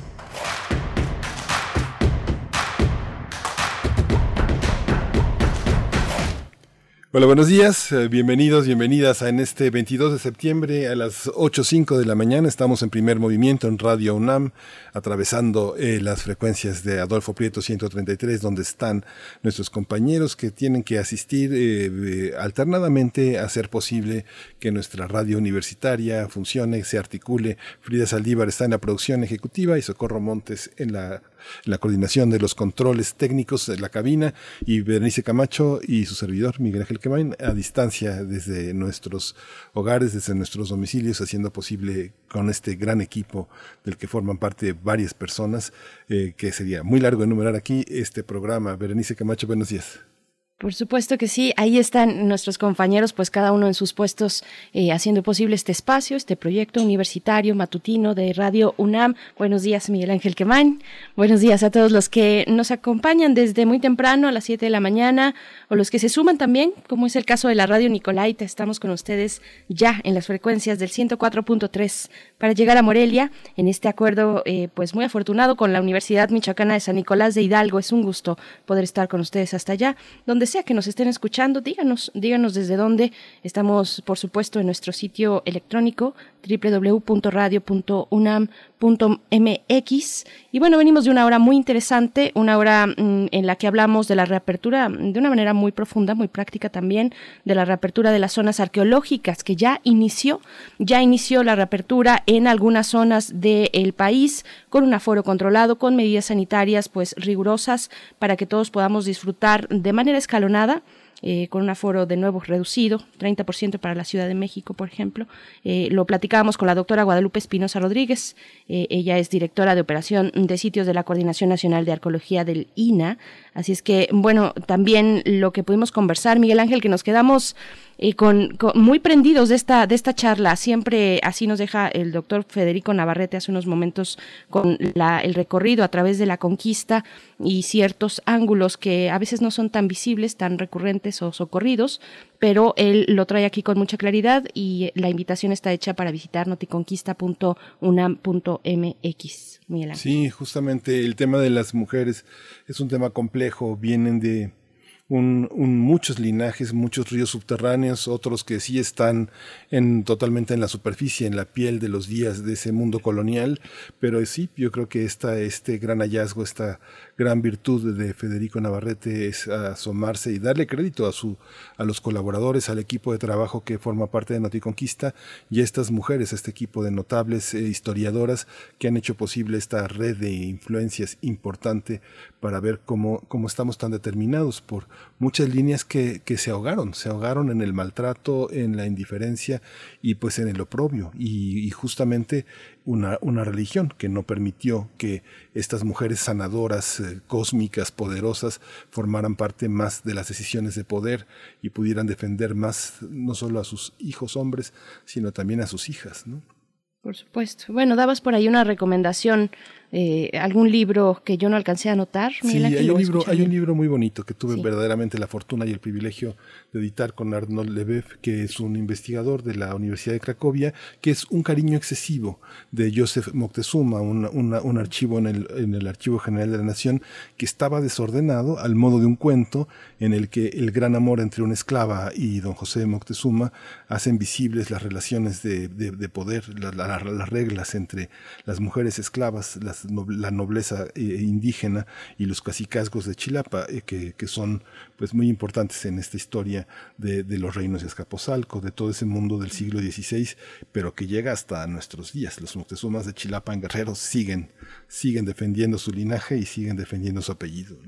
Así es, bueno, pues muy buena recomendación para quien guste acercarse a ella. Pues bueno, vamos en esta hora, en esta hora vamos a tener en unos momentos más ya la charla con el doctor Lorenzo Meyer, profesor investigador universitario. Ustedes lo conocen y si no les decimos, pues eh, su interés de investigación pues se ha centrado en la historia política mexicana del siglo XX y de la actualidad. Y pues bueno, esto eh, que, nos comenta el tema para esta mañana, la censura. Censura, eh, muy, muy polémica que está la opinión pública desde hace ya bastante tiempo en, en nuestro país. Hay que darle seguimiento, hay que mantener la calma también y continuar en el diálogo, en el disenso que es válido, pero que eh, pues que sí, se tiene que tomar a veces con pinzas, querido Miguel Ángel. Sí, y vamos a tener también en esta hora al maestro Damaso Morales Ramírez, que es un experto en temas de estudios europeos. Él coordina el Centro de Estudios Europeos de la Facultad de Ciencias Políticas y Sociales de la UNAM.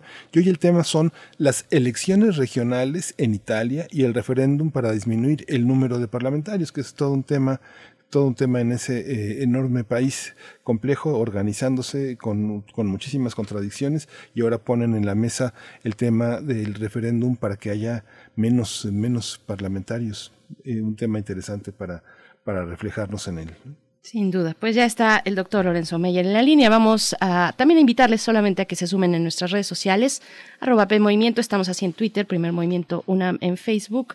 Estamos ya en los últimos momentos de este verano 2020, en unos pocos minutos, 19 minutos, se nos va ya el verano y llega eh, formalmente el otoño. Vamos con el Lorenzo Meyer.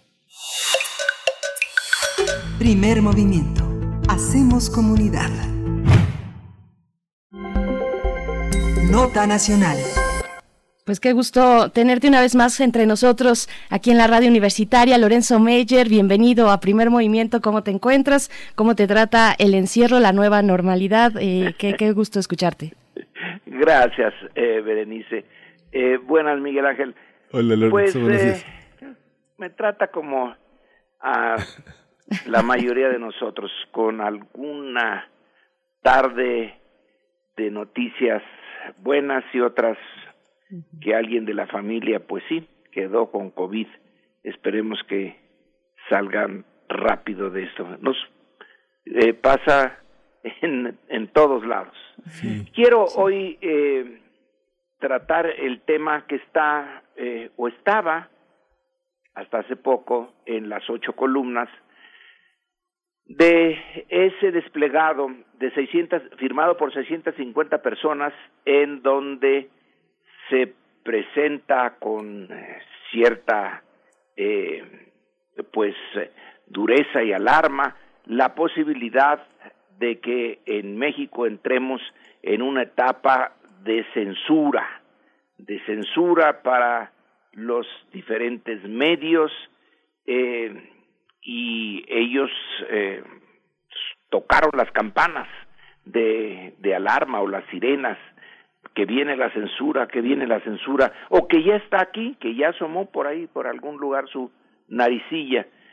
Y luego tenemos y en donde las firmas no son de esos eh, equivalentes a esos notables, sino de personas comunes y corrientes, pero eh, eh, hasta el domingo, si mal no recuerdo, sumaban 28 mil firmas.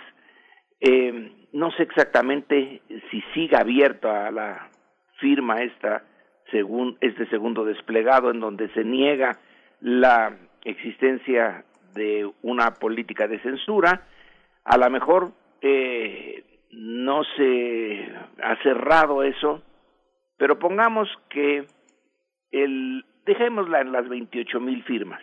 Lo que llama la atención es el contraste, ¿no? 650 de gentes que tienen, eh, no todas, eh, acceso a los medios y que tienen una eh, fama pública eh, de hace ya mucho tiempo, y la otra carta, la que niega la existencia de esta censura, eh, pues son gentes normales, comunes y corrientes, eh, que van desde amas de casa, ingenieros, enfermeras, maestros, mecánicos, electricistas, etcétera. El México eh, normal. No hay, eh, eso sí, hasta donde yo alcancé a ver, muchos que se firmen campesinos. Ese México sigue estando en otra parte.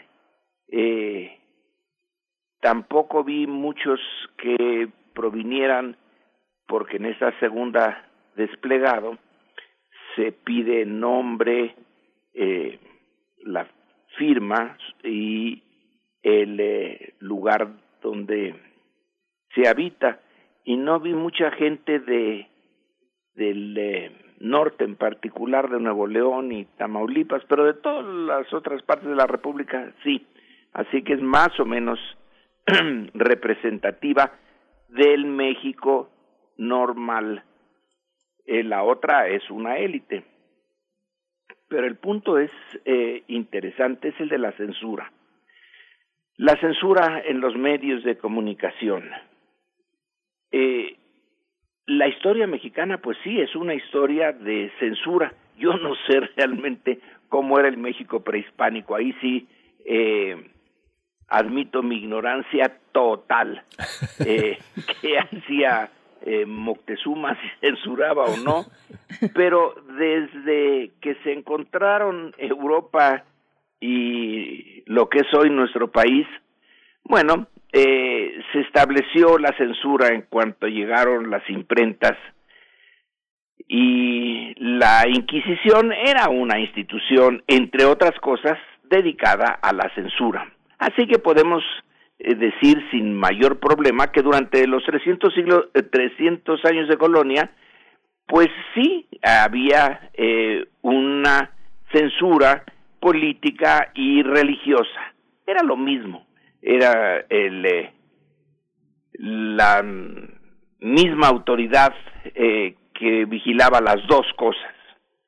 Luego, de repente, de repente, viene el cambio que para muchos resultó completamente inesperado, eh, que es el de la independencia. No voy a meterme aquí porque llegamos a esa eh, condición, pero llegamos. Y entonces eh, ya cambiaron las cosas, se aceptó que el clima que debería de privar en la política el de la libertad de expresión, pero no fue cierto.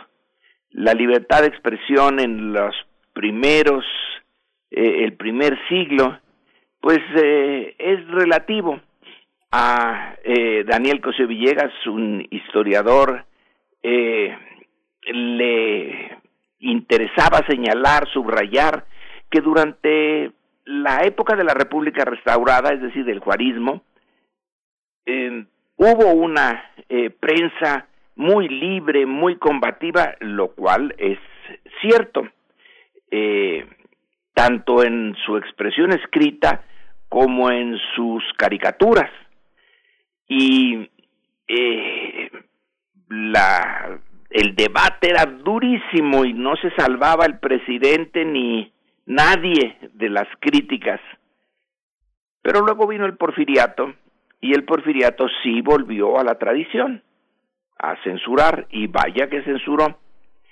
La revolución es eh, un estallido de todo y se supone que es el estallido también de la libertad, pero no es cierto. Eh, los periódicos del porfiriato desaparecieron, aparecieron otros, nacionales, y igual, eh, desde el principio había censura y bueno, pues eh, nos quedamos eh, casi todo el eh, siglo XX con esa, ese, el peso de esa eh, política. Cuando no es censura, es autocensura. Y creo que hoy sí está muy presente la autocensura. Ya no es nada más la prensa, luego vino la radio, la televisión, eh, y una eh, expansión de las posibilidades de expresión, pero eh, la idea de una libertad real de, de estos medios, pues todavía tomó su tiempo, poco a poco fue eh, cambiando el ambiente y creo que ahora eh, sí, realmente hay una libertad de expresión. Yo mismo he podido pues percibirlo. Sí, sí me han censurado y pero no es una cosa del otro mundo. Eh, me han cerrado una eh, radio por andar hablando eh, de manera negativa de Cedillo y eh, cosas eh, menores. Eh, pero sí siento que básicamente puedo expresar lo que yo quiera eh, y que hay medios, primero unos, luego de ahí me sacan, entro en otros, pero he tenido siempre un eh, lugar desde que decidí entrar en esto de eh, la eh, expresar mis opiniones en público, siempre he encontrado hasta ahora algún nicho. Entonces eh, veo que como otras cosas en la vida política ha evolucionado esto, este eh, tema de la libertad y la censura, sin que quede clarísimo que ya triunfó la libertad eh, absoluta, porque no solamente hay censura de parte de la autoridad, sino de parte de los medios. Y ahí creo que sigue existiendo. Pero en fin, se presentan estos dos eh, desplegados y el desplegado de los menos, de los eh, relativamente pocos, dicen que se sienten amenazados, no dicen realmente que haya censura, pero que hay un como que la sombra de la censura los está rodeando y temen que de repente esa sombra se materialice y paz les pegue y les coarte su libertad. Eh, y el otro dice que eh, no hay tal, que en realidad estos, el eh, desplegado original está tratando de impedir que el presidente caracterice a sus adversarios de manera negativa, pero que tiene derecho a, a, hacerlo. Y aquí entra ese eh, tema tan peculiar, tan ese sí que es muy de nosotros, que es la decisión del presidente López Obrador de tener eh, cinco días a la semana y a veces seis días a la semana una, una conferencia de prensa eh, con eh, preguntas eh, y respuestas. Y eso sí que es eh, novedad. En México, desde luego que es novedad, hubo presidentes que daban conferencia de prensa dos o tres veces al año y listo, eh, y muy cuidadas. Aquí son prácticamente cotidianas y hay de todo. De, en ese eh, ambiente, pues eh, claro que el, el, presidente se muestra duro contra sus eh, adversarios cuando los él tiene elementos para considerarlos en falta. Ciertos periódicos, ciertos eh, periodistas, y del otro lado está también un encono, pero clarísimo. Entonces lo que tenemos es una forma nueva, nueva, de darle eh, a la opinión pública información y la parte novedosa no viene de la prensa o de la televisión o la radio, sino viene del presidente y luego la prensa, radio y televisión se acoplan a esto y lo que hay es una polarización, es así, no hay duda, que se refleja en esto, se refleja en esa irritación de los dos lados. Y la polarización es inevitable. He leído hasta el cansancio columnas donde se lamentan de la polarización y cómo es que eh, ese ambiente no es eh, el adecuado, no es el civilizado, etcétera. Pero eh, yo no veo que haya posibilidad, al menos la experiencia histórica, de cambios eh, de fondo en los procesos políticos y los procesos políticos afectan sobre todo la distribución de bienes, de bienes materiales, de privilegios. Y cuando estos se afectan, pues vaya que si se polariza, si no hubiera ningún cambio, eh, la polarización no existiría. En eh, realidad, en mucho tiempo después de la Revolución Mexicana y sobre todo después del cardenismo, pues ya no hubo grandes cambios en México y sí, todo parecía tranquilo, un sistema autoritario pero flexible, con un presidente que nadie cuestionaba y que raras veces el presidente hablaba en contra de sus adversarios, porque los adversarios ni podían levantar la cabeza, eh, pues sí, había una cierta tranquilidad en ese mar de la política y ahora está que eh, embravecido, pero no hay eh, forma de evitar que esa tranquilidad del pasado se pierda cuando se quiere eh, hacer cambios de fondo. Que los cambios eh, sean realmente de fondo, pues todavía está por, eh, por verse, por decidirse, están en proceso. Pero uno de estos cambios es la forma de comunicación política, y ni duda, aquí fue el presidente el que introdujo el cambio en esa información trata de ser directa con el público sin pasar eh, por los medios como era antes, porque los medios en buena medida son los del pasado y no están eh, muy contentos con el con el cambio. Por lo tanto, yo no veo realmente eh, ningún intento de censura y sí entiendo el malestar de los que firmaron el primer eh, desplegado, pero eh, señalando que es eh, el presidente el que tiene la responsabilidad, la culpa y que eh, el problema puede llegar al río. Es interesante que en el desplegado no dicen la sangre puede llegar al río. Se detienen en ese momento, pero lo insinúan.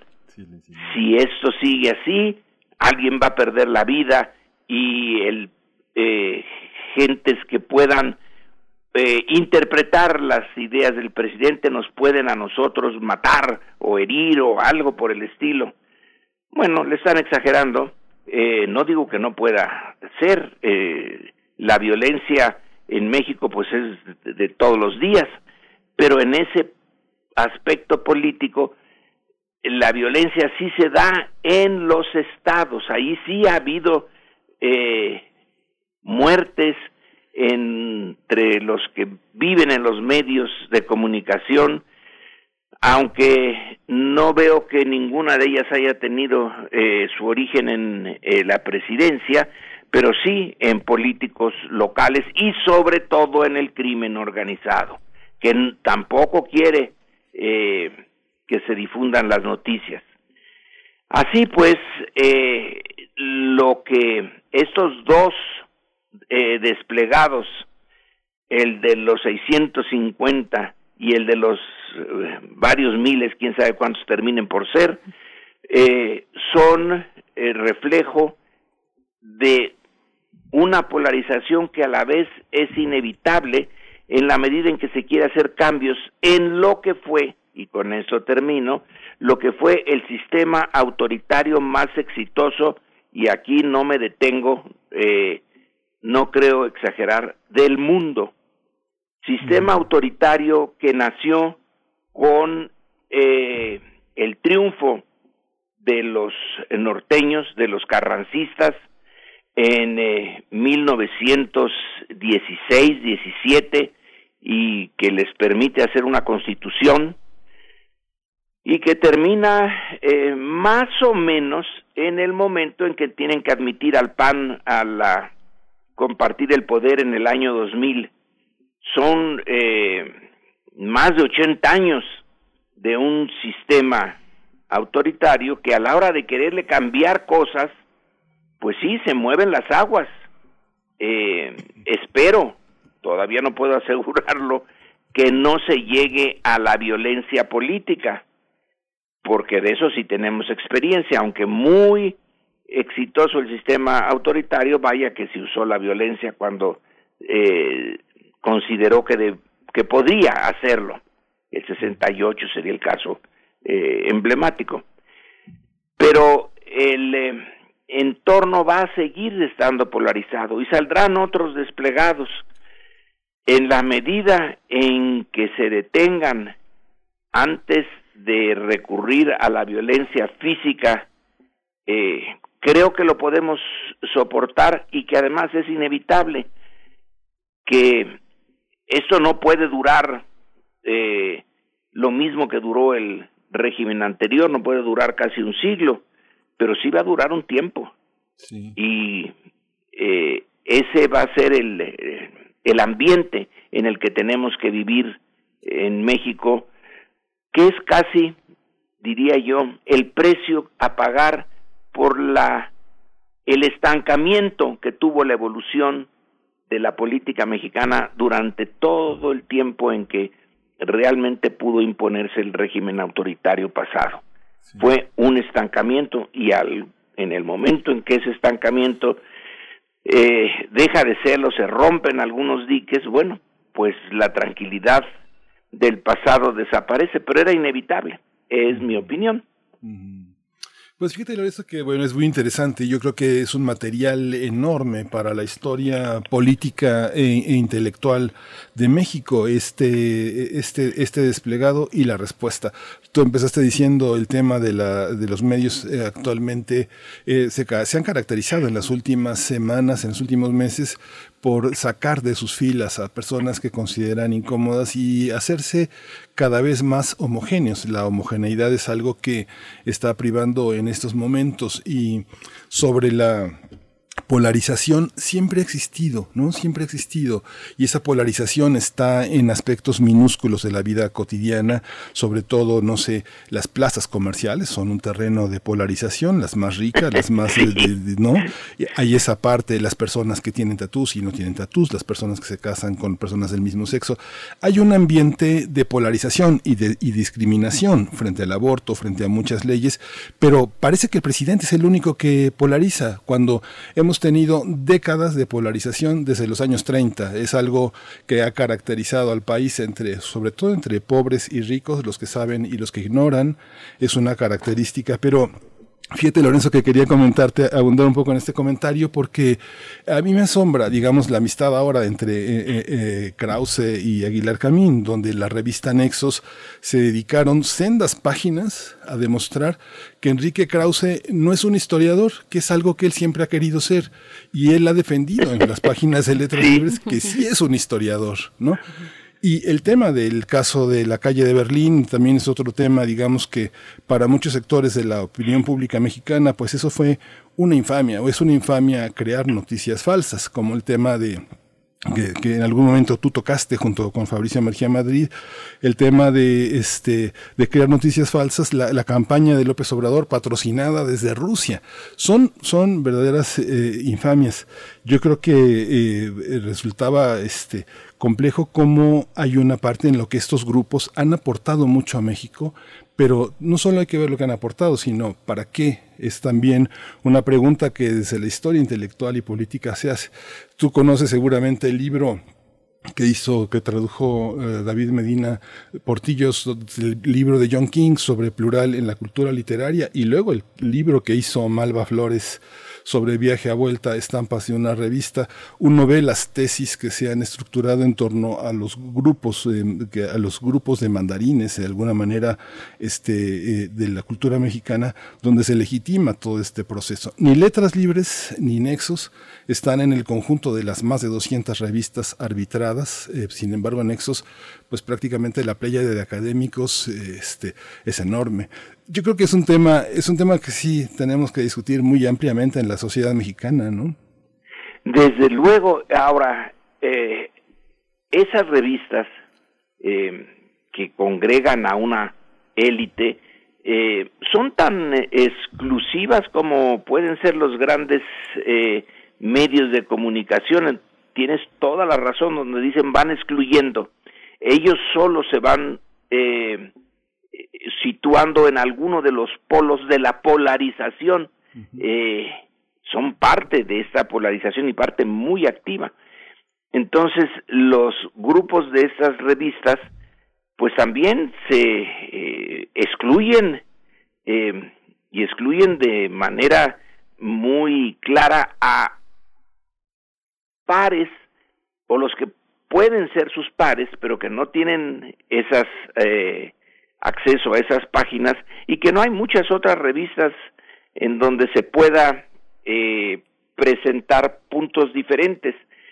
Eh, todos se han ido cerrando, pero como cada uno ha ido en eh, alguno de los puntos, sí hay una pluralidad, pero de la pluralidad de esa fuerza, no es una pluralidad civilizada, eh, que de buen grado admite que haya otra opinión eh, y que polemice de manera eh, constructiva con el otro lado, sino hay, ese es otro punto, hay odio, que es eh, uno de los elementos de nuestra polarización. No es solamente irse más o menos a la izquierda o más o menos a la derecha, sino que se hace con un odio pero clarísimo. Y entonces los núcleos se van cerrando y se van creando nuevos, porque sí, eh, durante un tiempo Nexos y eh, Vuelta o Letras Libres eh, después, pues eh, yo recuerdo eh, que era o uno u otro, estaban polarizados. Y ahora ya los polos, esos dos polos se atrajeron, pero hay otro más, otra polarización más grande, mayúscula, que no es solo de las élites, sino ya del, del país más, eh, más real. Aunque, insisto, hay algunas partes del país, por ejemplo, en el campo, pues no, ahí sí, ni letras libres, ni eh, Nexos ni ninguna de las revistas de izquierda o de los medios de izquierda entran, es otro mundo. Pero eh, hay pluralidad de posiciones, cada una más enconada, en el conjunto se van como los imanes a unos de los polos y bueno, tenemos que aprender a vivir con eso. Yo insisto, en tanto no se llegue a la violencia, ¡pum! pues a vivir dentro de eso que ahora incluye a las familias. Ahora también hay dentro de la familia la polarización que no había antes. Tú dices, siempre ha habido la polarización social, sí, y durísima. Y la traemos desde la colonia. Pero ya la polarización dentro de la familia, dentro de los círculos de amistad que había y que ahora se han deshecho, pues sí es nuevo. Sí. Nuestro pan de cada día prácticamente, eh, lo que estamos viendo en los hogares mexicanos, afuera en las calles. Bueno, se nos acabó el tiempo. Doctor Lorenzo Meyer, por supuesto que yo quería escuchar tu reflexión sobre, sobre otro, otro tipo de oposición en, en otros términos, en otro formato, incluso con otros personajes, que es lo que se mm, expresó en el plantón, en el plantón de reforma y Juárez, que nos dice de la configuración de la oposición al presidente. No sé si tengas un minutito ahí. Pero sí, como dices, ya no hay tiempo nada más. Me llamó la atención eso de que eh, unos jóvenes fueran a ver las tiendas y que estuvieran este vacías. En es el plantón vacío. Eh, qué raro. Pero en fin, eso también es otro efecto de la polarización. Eh, Así es. Sí, Pues sí, esas imágenes eh, son las que tuvimos el fin de semana. Te agradecemos mucho, doctor Lorenzo Meyer. En 15 días nos escuchamos una vez más contigo. Hasta dentro de 15 días, Berenice. Hasta luego, Miguel Ángel. Vámonos ya con música. Lo que estamos escuchando, no sé exactamente qué es. Ahorita les voy a decir. Está a cargo de Suns. Eh, esta canción, que es una canción, me parece de 2014, eh, Holy Sin City, es a cargo de esta banda canadiense Sun.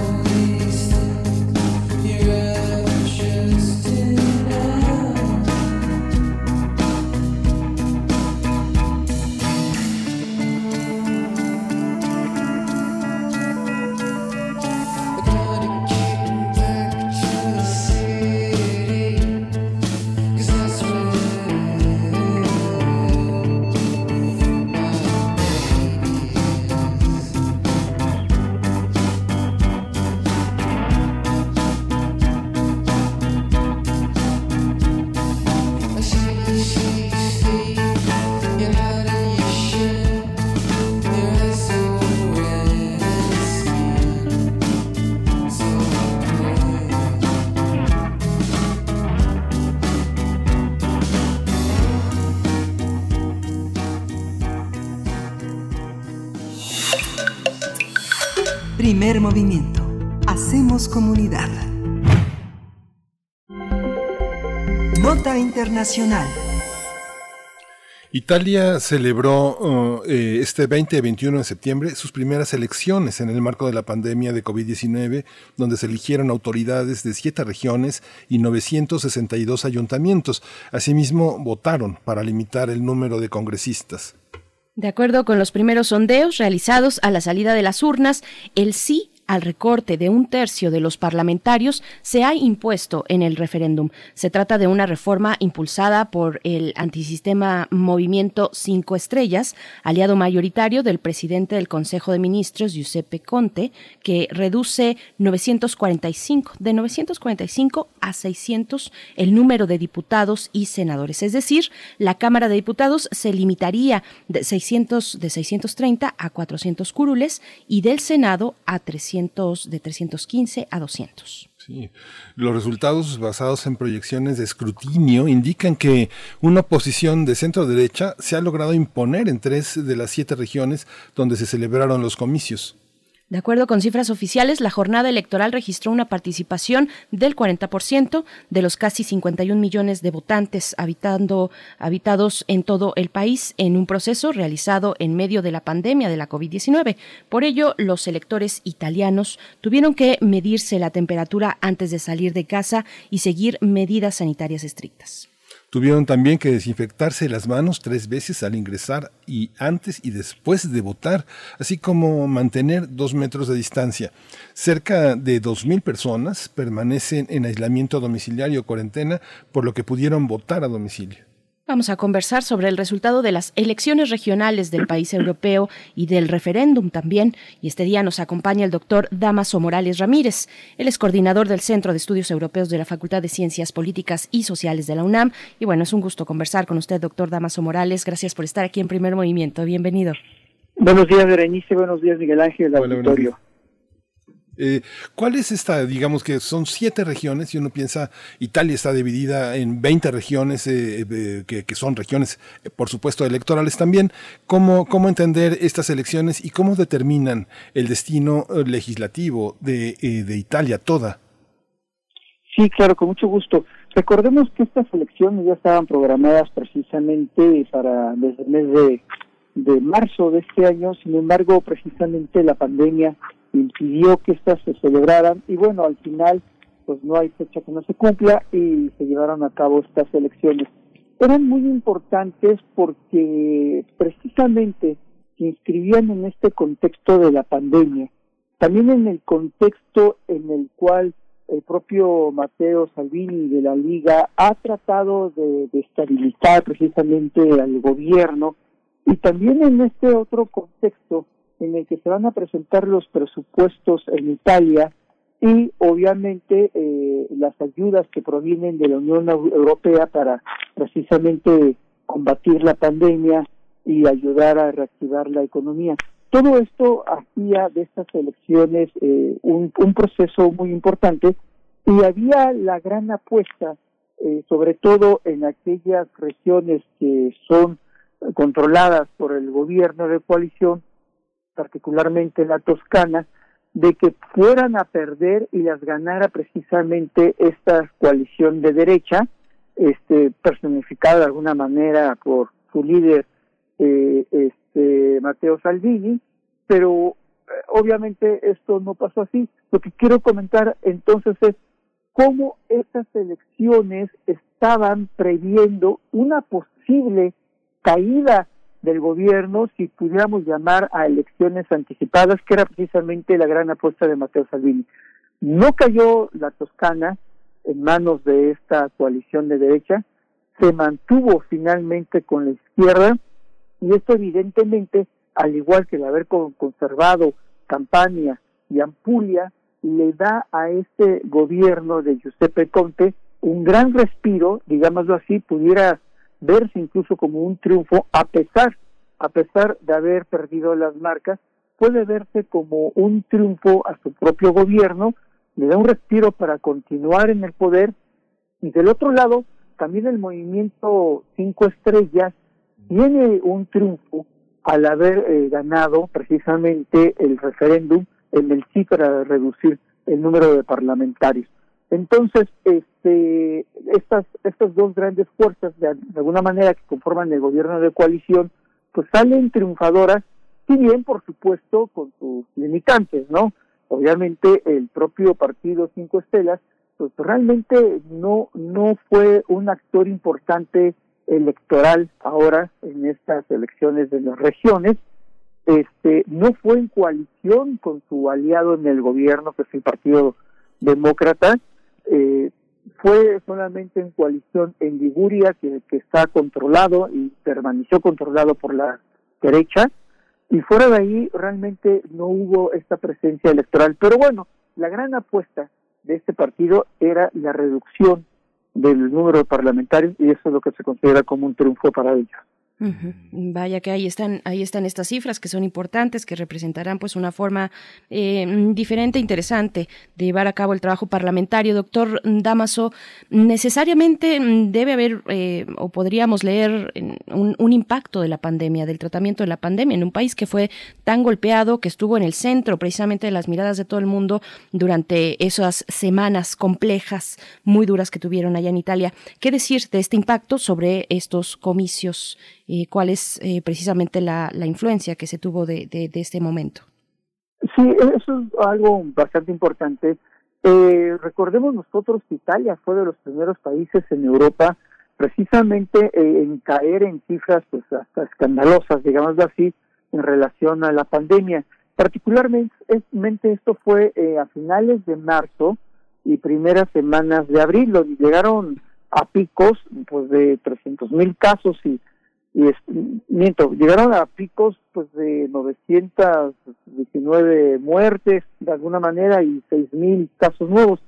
Este, sin embargo, cuando nosotros observamos precisamente la gráfica, en este pico, después lo que vemos es un descenso muy, muy claro precisamente en el número de infectados en Italia y que de alguna manera se ha mantenido bajo. Ahora lo que estamos observando es un rebrote. En términos generales, esto fue percibido por los italianos como una buena gestión precisamente del gobierno que encabeza Giuseppe Conte y esto le ayudó al propio gobierno. No así en el discurso que tuvo Matteo Salvini de la Liga y que efectivamente eh, este caso de la pandemia le afectó precisamente a Matteo Salvini. De esta manera, evidentemente, este, sí ayudó de alguna manera cómo se manejó la pandemia al gobierno para sacar buenas cifras y una buena aceptación general de lo que es el pueblo italiano. En efecto, ustedes ya lo mencionaban, todas estas medidas que se llevaron a cabo para poder votar, pero también hay que comentar que varios de los presidentes de Castillas, miles de presidentes de Castillas y otros tantos miles también de lo que eran los escrutadores, renunciaron apenas en esta semana precisamente por temor al contagio. Entonces tuvieron que llamar este, sustitutos de alguna manera para que estuvieran ahí en las casillas. Evidentemente es un ejercicio que, que llama mucho la atención de cómo se llevó a cabo y cómo la gente, al final de cuentas, pues entre 40 y 50% de participación no es nada despreciable, este, que pudo salir y finalmente votó. Estamos hablando también de cifras muy importantes de logística electoral, más cerca de 15 millones de, de mascarillas que se tuvieron que utilizar para los representantes y para la gente que también iba a a votar, ¿no? Otros tantos millones de, de guantes y todo esto, por supuesto, habla de, de una gran logística para sacar adelante estas elecciones y hasta final de cuentas se puede decir que, que fue un triunfo en términos de la participación electoral. Mm-hmm. mm-hmm. ¿Cómo eh, uno, ve la configuración de partidos, eh, eh, este, Damaso? ¿Cómo se configuran? Si uno ve, por ejemplo, un partido como el Movimiento Cinco Estrellas, que es la tercera fuerza electoral prácticamente en todas las elecciones, excepto en Liguria, ¿no? que es una, una región pues, bastante excéntrica en el sentido en el que siempre tienen votaciones muy anómalas eh, tradicionalmente desde 2012, por ejemplo. Pero, ¿cómo se configuran tanto centro-izquierda como centro derecha, como cinco estrellas, están formadas en la primera década de, de, de este siglo. ¿Por qué partidos que tenían una tradición de militantes tan añejas se conforman políticamente de una manera tan reciente, poquito más de una década? ¿Cómo está esa configuración de los partidos?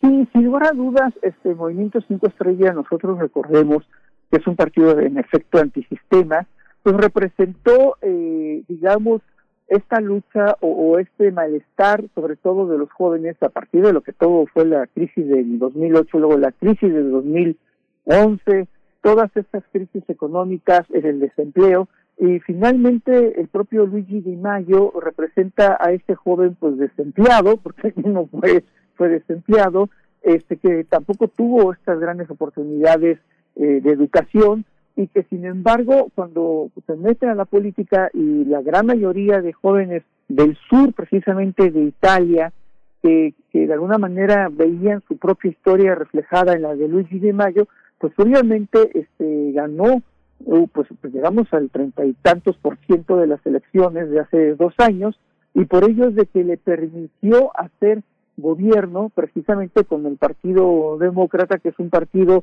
de centro izquierda más progresista.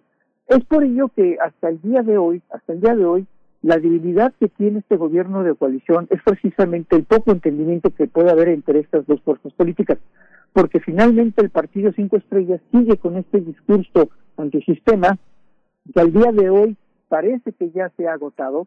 Por eso comentaba de que la presencia electoral en estas elecciones, digamos, este regionales, pues fue mínima. No podemos decir que el Partido Cinco Estrellas haya sido el ganador, pero sí podemos decir que el Partido Demócrata o Democrático de centro izquierda ha sido el ganador. Y esto incluso puede significar que en las fuerzas del gobierno de coalición actual, el Partido Demócrata exija al Partido Cinco Estrellas mayores carteras en lo que son las los ministros este de las ahí en Italia, ¿no? Precisamente porque ahora tiene una mayor fuerza política. E insisto, el, el propio discurso anti, antisistema, pues ya parece irse agotando. Si bien es cierto, logró, y es un triunfo el haber logrado la reelección parlamentaria, también hay otros temas dentro del control de los ingresos de los parlamentos que y otros cambios estructurales que evidentemente le exigen también a Cinco Estrellas que tiene que, ir por ese camino y no sabemos hasta dónde Cinco Estrellas será capaz precisamente llevar a cabo otro tipo de reformas este, también muy importantes. Entonces, en este sentido, pues evidentemente eh, hay una debilidad en, el gobierno actual por este no entendimiento y ahora el Partido Demócrata tendría una ventaja. Y por el otro lado, eh, sabemos que en todas estas elecciones regionales, la derecha sí fue en coalición, siempre de alguna manera, y tenemos a la Liga, que es esta extrema derecha. Tenemos a los hermanos de Italia, que son un partido pues semifascista, y tenemos a Forza Italia, que pues, es un partido pues derecha central de este Berlusconi, y estas tres fuerzas políticas eh, presentaron candidatos comunes. Esto es la derecha y se unió de alguna manera. Pero eh, el descalabro realmente que sufrieron, particularmente en la Toscana, que algunas encuestas predecían que pudiera caer precisamente en manos de la derecha, que no fue así, evidentemente eh, ponen en una situación de debilidad a su gran líder que es Matteo Salvini, que ya ha tenido dos intentos de poder desestabilizar el gobierno. Matteo Salvini hoy en día con estas elecciones, con estos resultados, pues está muy débil. Y más si tomamos en cuenta que en la zona de Veneto, que es importantísima, precisamente Lucas Aya, ganó su tercer mandato.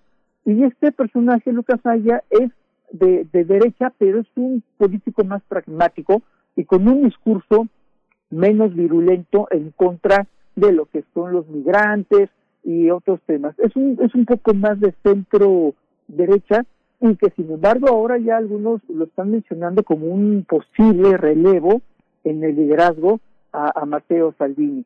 Y esto evidentemente también nos da otras lecturas en lo que son estas coaliciones, precisamente también de la derecha. Por supuesto. Doctor Damaso, nos, acercamos al cierre, pero también quiero preguntar sobre los partidos, el Partido Verde, Europa Verde, que pertenece a esta gran alianza del Partido Verde, Verde Europeo, porque son configuraciones políticas que han ganado terreno, eh, precisamente apelando a los jóvenes y ahora en esta pandemia yo pensaría que, que también eh, han generado una discusión importante por esta relación que se hace con el medio ambiente. Eh, ¿qué, ¿qué, decir del Partido Verde en Italia? ¿Cómo le fue? Pues realmente estos partidos pequeños este, siguen vivos. Recordemos que Italia eh, tiene un sistema multipartidista, cuando digo multipartidista, eh, estoy incluyendo aquí partidos muy, muy, muy pequeños, ¿no? De Viva Italia, los partidos verdes, hay incluso el Partido Zapatista, ¿no? Este, pero que finalmente, eh, por el propio esquema político italiano, permiten su, su supervivencia y su permanencia, pero pues ellos se van acomodando en ciertas coaliciones políticas de acuerdo a ciertas agendas o incluso más allá de sus agendas, como, como puede ser el caso del actual gobierno de, de coalición, ¿no? Pero digamos de que estos partidos pues siempre van a tener una representación, a veces sobre todo más regional en ciertas regiones. Por ejemplo, ahora en estas siete regiones lo que vimos es de que si bien fueron por candidatos eh, únicos estos partidos de derecha, finalmente a nivel local a lo mejor la liga tenía más fuerza en algunas regiones, los hermanos en otras, la fuerza Italia en otra, los partidos verdes, otros partidos de izquierda también, que no son necesariamente los de el gobierno, también fuerza local, y bueno, tenemos que siempre esta vida política italiana es muy dinámica, este, pues la política de alguna manera pues ha inventado ahí en Italia, son gobiernos muy inestables, sin lugar a dudas, desde desde finales de la Segunda Guerra Mundial a esta fecha han tenido multiplicidad de gobiernos, pero sin embargo la mecánica de, de las instituciones italianas, de, del propio sistema político italiano, da garantías de que más allá de la gran inestabilidad gubernamental que siempre presenta Italia, este, da garantías de que el sistema sigue funcionando. Y esto es muy importante y también quisiera resaltarlo, este, estas elecciones también dan tranquilidad a la Unión Europea, a diferencia de las elecciones de hace dos años, que era muy complicado, en el sentido de cómo se van a gastar los cerca de 247 mil millones de dólares que le van a dar a Italia precisamente para volver a impulsar su economía. Y esto, por supuesto, hace que Italia pueda seguir en una, eh, digamos, eh, camino de confiabilidad y estabilidad también en todo el conjunto de la Unión Europea. Por supuesto, pues doctor Damaso Morales Ramírez, eh, bueno, está por verse la dinámica parlamentaria, por venir después de esta reforma y pues vamos a darle seguimiento, por supuesto, si nos lo permite en un futuro. Doctor Damaso Morales Ramírez, coordinador del Centro de Estudios Europeos de la Facultad de Ciencias Políticas y Sociales de la UNAM, muchas gracias, muy buen día. De nada, muy buen día, Miguel Renice, Miguel Ángel, buenos días. Muchas gracias. Pues ya nos dieron las prácticamente las nueve. Nos vamos a la siguiente hora de primer movimiento. Nos despedimos de la radio Nicolaita. Nos escuchamos mañana de 8 a 9 de la mañana en esta gran ciudad en Morelia que llega pues a todo el país a través de las frecuencias unificadas en la red en, en las redes sociales. Vamos a la tercera hora de primer movimiento. Síguenos en redes sociales. Encuéntranos en Facebook como Primer Movimiento y en Twitter como arroba PMovimiento. Hagamos comunidad.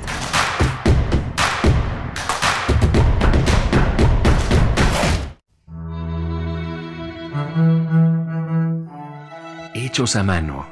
Secretos. De edición limitada. Irrepetibles. Distintos. Diversos.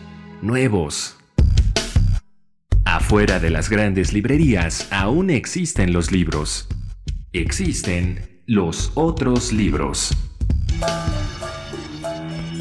Radio UNAM te invita a continuar con su tradición del Tianguis de la Diversidad Textual en un formato a distancia. Los otros libros. Entrevistas y presentaciones de libros y editoriales alternativas a través de FayLife. A las 9 horas, página de Facebook de la Sala Julián Carrillo. Si solo leemos lo que todos leen, solo sabremos lo que todos saben. Radio UNAM, Experiencia Sonora. Hay historias de mexicanas y mexicanos que lucharon por nuestro país. Historias que llevamos en la sangre y nos dan identidad. Pero el pasado no debe limitar nuestro presente y tampoco condicionar un mejor futuro. Hoy estamos frente a una crisis que nos exige el valor de unirnos de nuevo para salvar nuestra tierra y garantizar nuestra libertad. Te necesitamos para hacer un nuevo trato por nuestro futuro. Iniciemos juntas y juntos la evolución. Movimiento. Dije, total, voy a ser policía. Le saca uno la verdad a las personas, como sea, de guacanazos, a meterles la macana eléctrica. Éramos los halcones. Creí que era un bebedor social, que podía dejar de beber cuando yo quisiera, ¿no? y no fue así. Perder familia, perder trabajo, tocar un fondo de sufrimiento muy cabrón, de esos delirios visuales, ver cómo me comía las arañas, los alacranes. En el mundo de las drogas no hay final feliz. Info Ciudad de México presenta Voces por la Transparencia, en la voz de senadora Giovanna del Carmen Bañuelos de la Torre. Los gobiernos tienen la obligación de garantizar los derechos humanos, es decir, proporcionar los elementos materiales para que podamos ejercer el derecho a la vivienda, la educación, la salud, el medio ambiente, entre otros. Un municipio o una entidad federativa mal administrada, ya sea por corrupción o por responder a intereses particulares, lesiona nuestros derechos. Por ello me reuní con diversas organizaciones de la sociedad civil como Espacio Progresista AC para presentar una iniciativa que incorpore el derecho al buen gobierno en nuestra Constitución. La reforma mandata que todo el Estado mexicano debe organizar en base a los principios de buen gobierno con el objetivo de proteger los derechos humanos de los mexicanos. También garantiza que recibamos por parte de nuestro gobierno local los servicios públicos de calidad y sobre todo a ser escuchados y atendidos. Por medio de este derecho se garantiza que tu familia y tú cuenten con un gobierno que les sirva a los muchos y no a los pocos.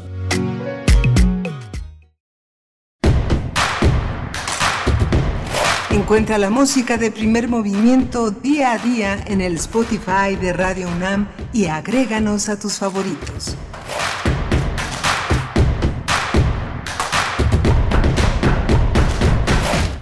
Buenos días, ya estamos de vuelta en primer movimiento en este martes, martes 22 de septiembre, son las 9 con 3 minutos de la mañana, hora del centro, y bueno, hace pocos minutos, pocos minutos a las 8.31 hora del centro precisamente entró el otoño que durará 89 días y 20 horas, culmina el 21 de diciembre y bueno, le, se inaugura en, este, en esta mañana, así es que bueno, están nuestras redes sociales para que compartan sus referencias otoñales, yo tengo una la película mexicana Días de Otoño de Roberto eh, Gabaldón, que se basa precisamente en, Frustration, un libro de, de Beth Raven.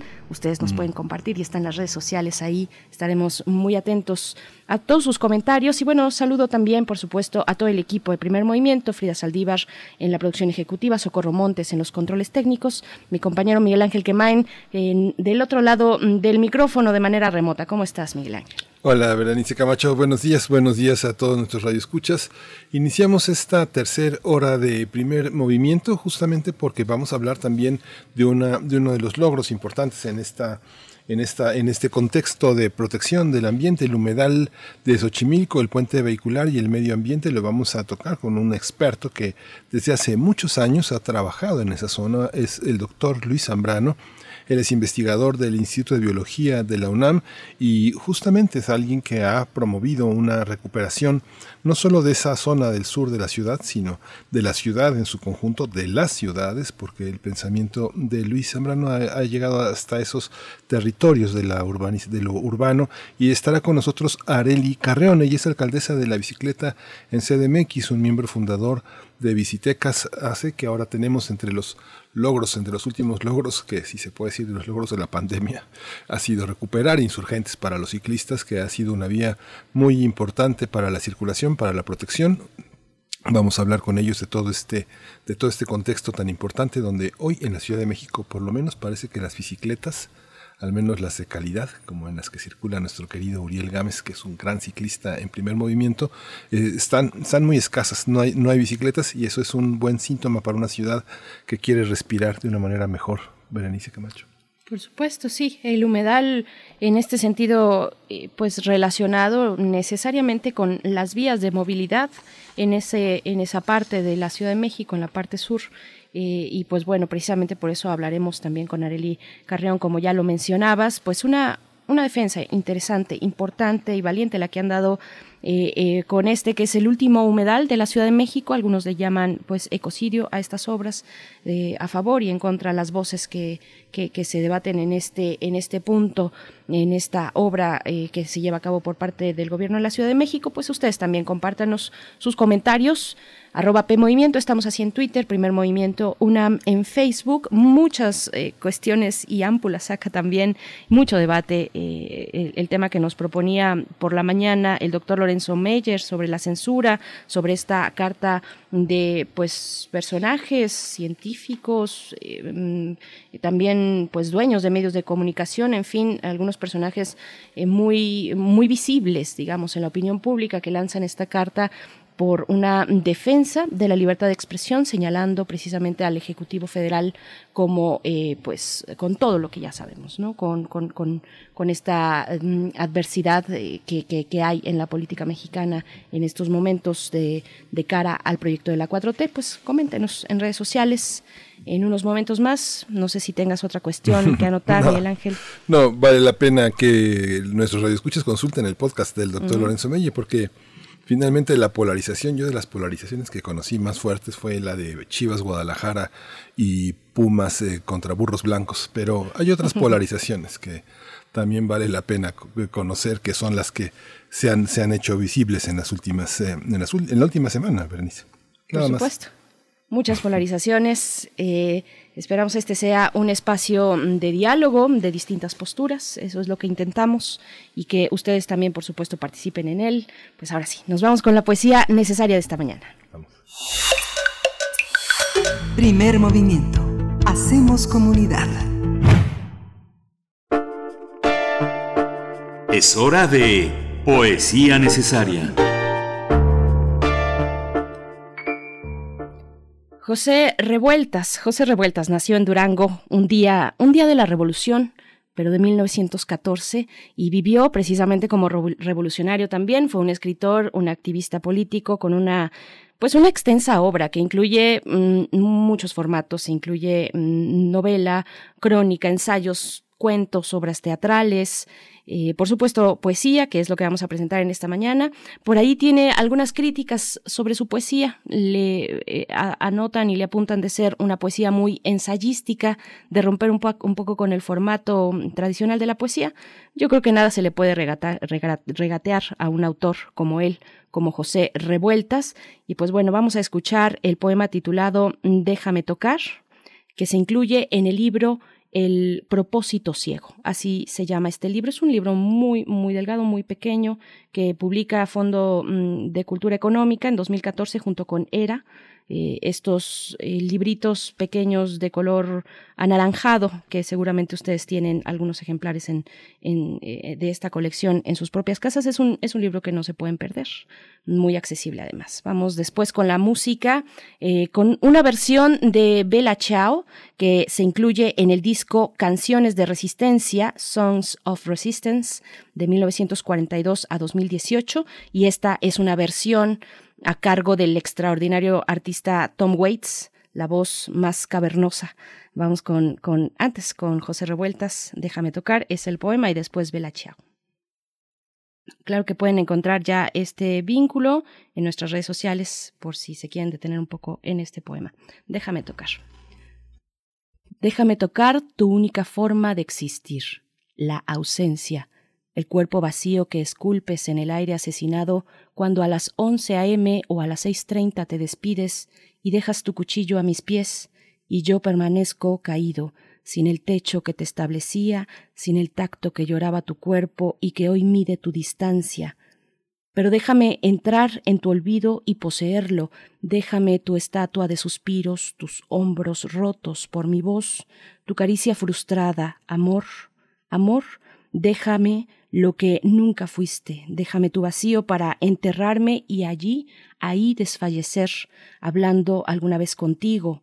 Estoy extrañamente solitario, inmóvil, seguro de no sentir ni a través de la piel, sino solo desesperado por mis sueños o tal vez los planetas deshechos o tus derribadas lágrimas o mejor mi ausencia inútil, inútil. One fine morning, I woke up early. Bella ciao, bella ciao, bella ciao. One fine morning, I woke up early. to find the fascists at my door. Oh, Partigiano, please take me with you. Bella ciao, bella ciao, goodbye, beautiful.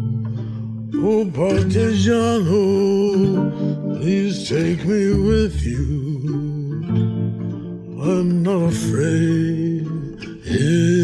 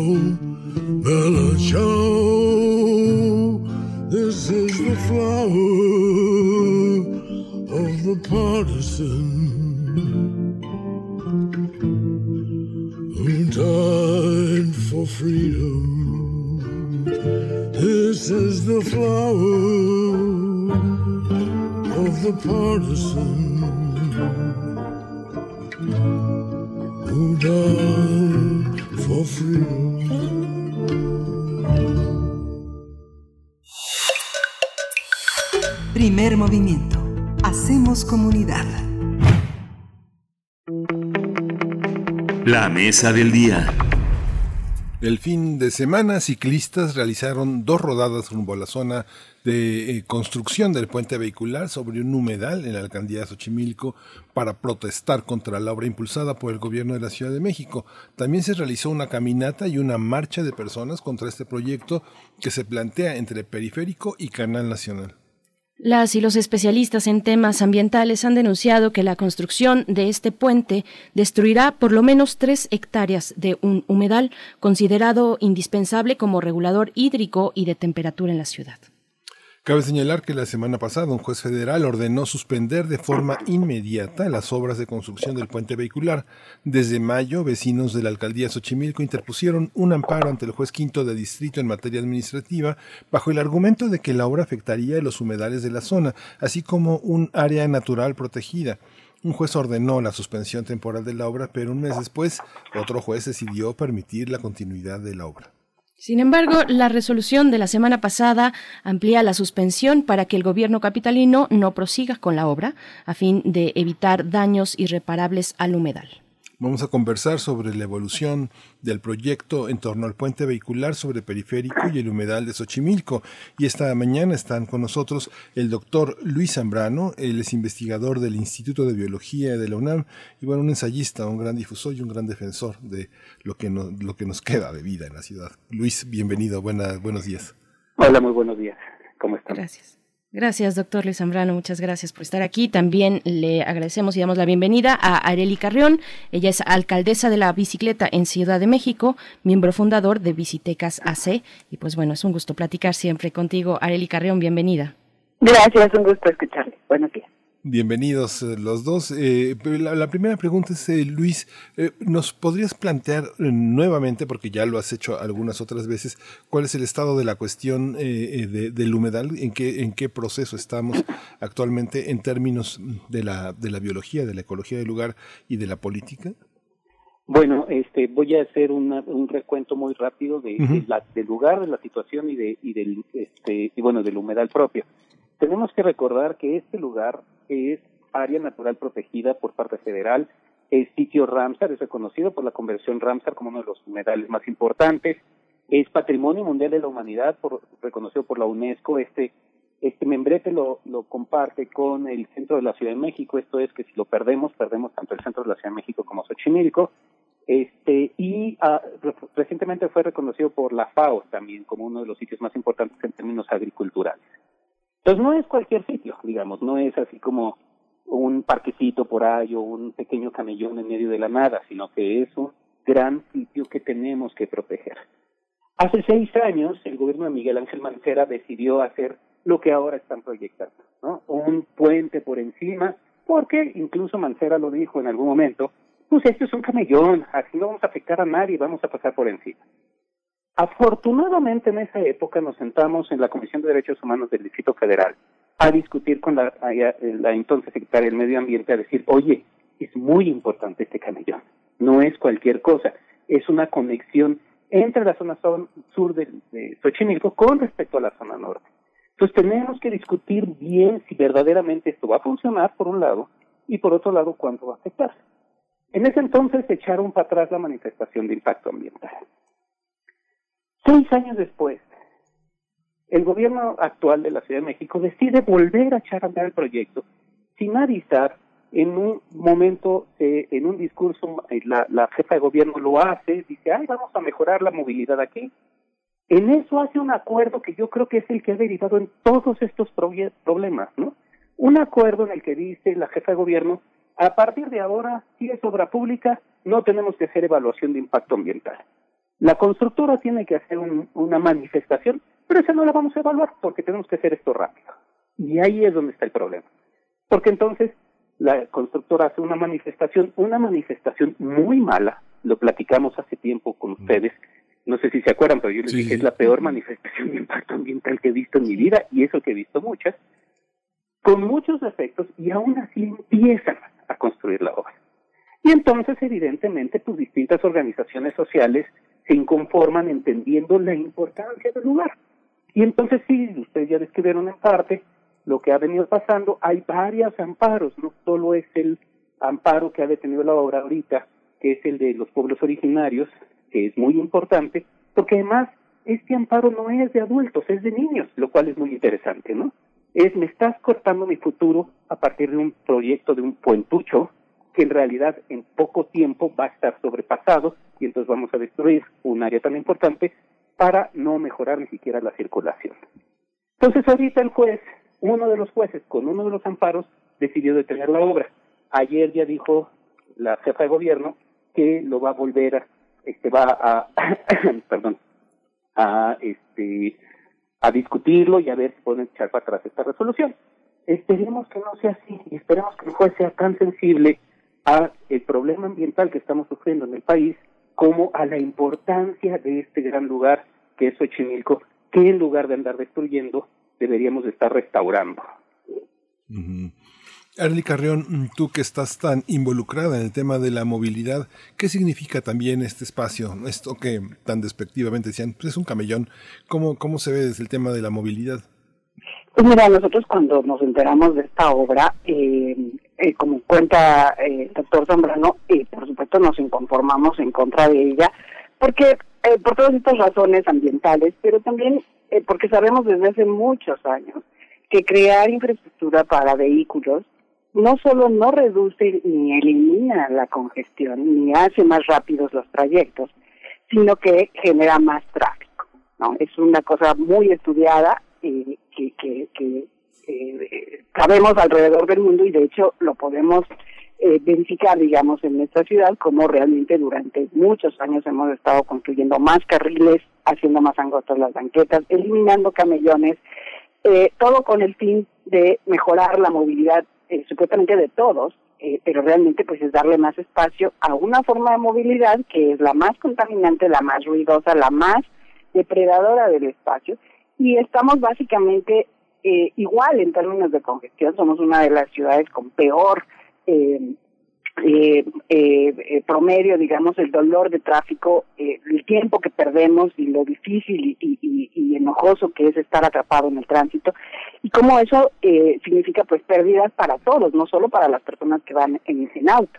Entonces, por estas razones, nosotros pues nos inconformamos y dijimos, a ver, ¿cómo pueden pensar en resolver un problema de tráfico con una solución que ya probó que no funciona, que ya probó ser inútil durante no un año ni dos, sino ya décadas, desde los 60, 70 que estamos haciendo obras para los coches? Eh, y la, la, el argumento que nosotros recibimos de la autoridad fue que era muy importante para mejorar el traslado de las personas que en ese cuello de botella necesitaban, utilizaban entre 20 y 30 minutos para pasar ese único lugar. Y lo que nosotros le dijimos y hemos contestado, digamos, públicamente a la autoridad es que ese cuello de botella se puede solucionar creando carriles exclusivos de transporte público a nivel, es decir, a nivel de piso sin, sin, sin afectar la obra, sin afectar el lugar, perdón, y sin crear una obra que además es costosísima.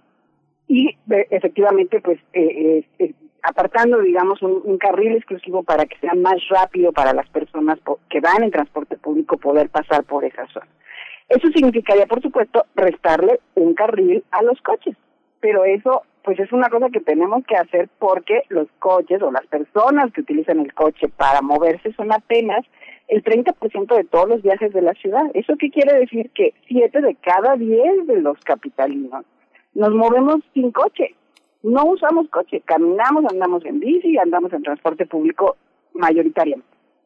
Entonces, eh, se puede resolver de otra manera sin afectar el lugar y efectivamente resolviendo el conflicto que en este caso pues es por supuesto de la de la de la alcaldía Xochimilco y de esta zona habitacional en donde la mayoría no tiene coche, donde la mayoría no lo no tiene cómo pagarlo. Entonces es como vamos, es un absurdo sobre otro. Entonces, eh, digamos aquí eh, muy claramente eh, se entrecruzan digamos los temas y es a ver por por por con el con el argumento de mejorar la movilidad en esta zona en este punto en particular se está haciendo una inversión millonaria eh, que realmente va a producir más congestión, va a producir más el problema que busca solucionar y encima de todo va a estar destruyendo una zona fundamental que todo toda la evidencia científica alrededor del mundo dice los humedales son cruciales para la para los ecosistemas, la recarga de agua, en la calidad de vida. Eh, ¿cómo, ¿Cómo pensar en pasarle un puente por encima?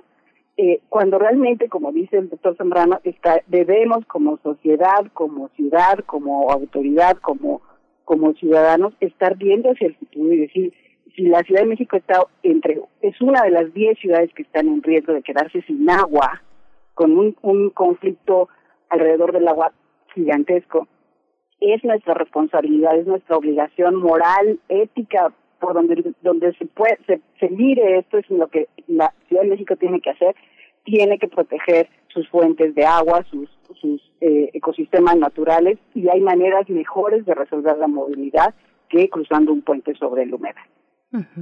Doctor Luis Zambrano, hace unos momentos en tus redes sociales, pues decías, anotabas que hoy que hablamos del humedal, precisamente hoy es el Día Mundial sin, sin Automóviles. Es, es paradójico y bueno, ahorita preguntaremos un poquito más a Areli Carrión y, y yo quiero pues que nos compartas un poco eh, reflexivamente qué implica en términos ambientales para una ciudad tan compleja como esta, pues la construcción de un puente que, que derribe, que, que, que, elimine esta posibilidad hídrica que tenemos y que representa el humedal, qué consecuencias podríamos tener en, en un futuro próximo y lejano si, si esto se lleva a cabo.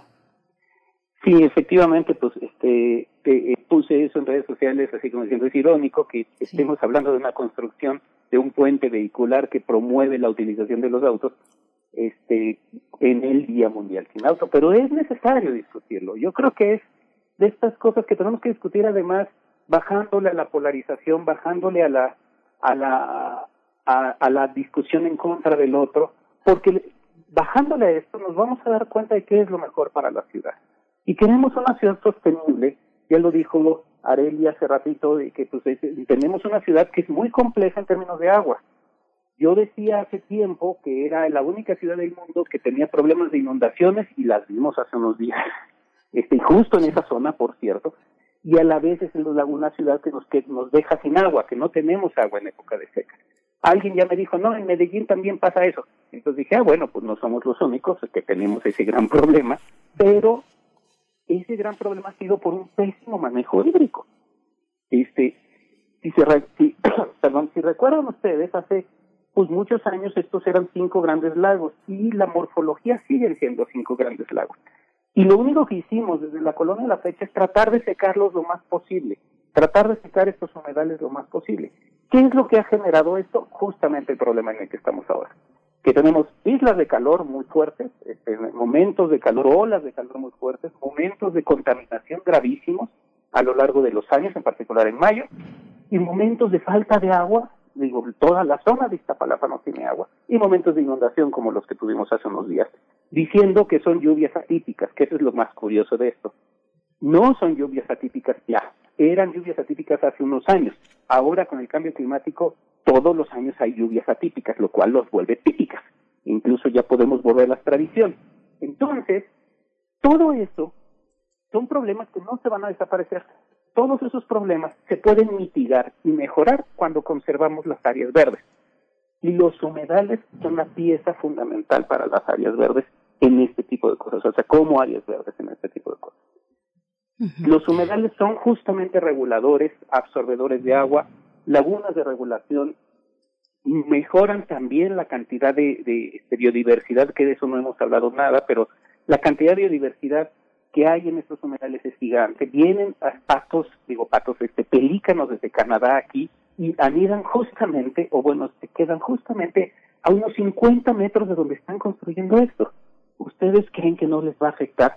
Y uno dice, bueno, yo quiero irme rápido en auto, este, porque yo soy de ese 30% de la población, yo me quiero ir, me vale pepino, los pelícanos. Pues no, porque los pelícanos son parte de todo un entramado en términos de biodiversidad que nos permite incluso tener alimento a nosotros, porque toda la biodiversidad alrededor de ellos lo que hace es que este, llegue hasta los insectos, o sea, las interacciones de pelícanos, flores, plantas, peces, etcétera, llegue hasta los insectos. Y esos insectos son justamente los que polinizan nuestros maíces, polinizan todas nuestras plantas precisamente para poder alimentarnos. Entonces, no solo es un problema ético, es un problema de que nos estamos dando un balazo en el pie a partir de construir para este, construir algo que va a ser un placebo para los próximos dos, tres años para solo el 30% de la gente que se mueve en automóvil. Arely Carrión, solo el 30% de las personas en esta ciudad que utilizan el, automóvil. Tu reflexión precisamente en el Día Mundial sin Auto que hemos avanzado para una ciudad como esta. Eso por un lado. Y por otro también te pediría un poquito avanzar en esta cuestión que nos mencionabas, eh, las propuestas alternativas a la construcción de este puente. ¿Cómo va el diálogo con las autoridades para avanzar en estas propuestas, Areli? Pues mira, el diálogo no ha sido eh, posible, digamos, eh, no ha habido una mesa de trabajo, de concertación, no se ha instalado la, el Consejo Asesor de Movilidad y Seguridad Vial que establece la ley de movilidad para justamente abordar los conflictos y la agenda de movilidad de, de la ciudad, como para que en el marco de ese, ese mecanismo legal de participación ciudadana podamos, podamos encontrar soluciones. Simplemente existe la noción eh, desde eh, la autoridad de que la única solución, la mejor o, o, o, que es algo que no está, eh, digamos, en la mesa para discutirse, es hacer ese puente, es invertir ese dinero de todos y ese, ese espacio que es de todos y que lo requerimos eh, todos para, para la calidad de vida de la ciudad ya se tomó una decisión y no ha habido ese espacio para discutir y es por eso tan importante que los pueblos eh, eh, la las comunidades de Xochimilco hayan actuado, hayan con la ley en la mano, eh, pues presentado estos estas eh, eh, quejas y estos procedimientos legales pues para reclamar sus derechos.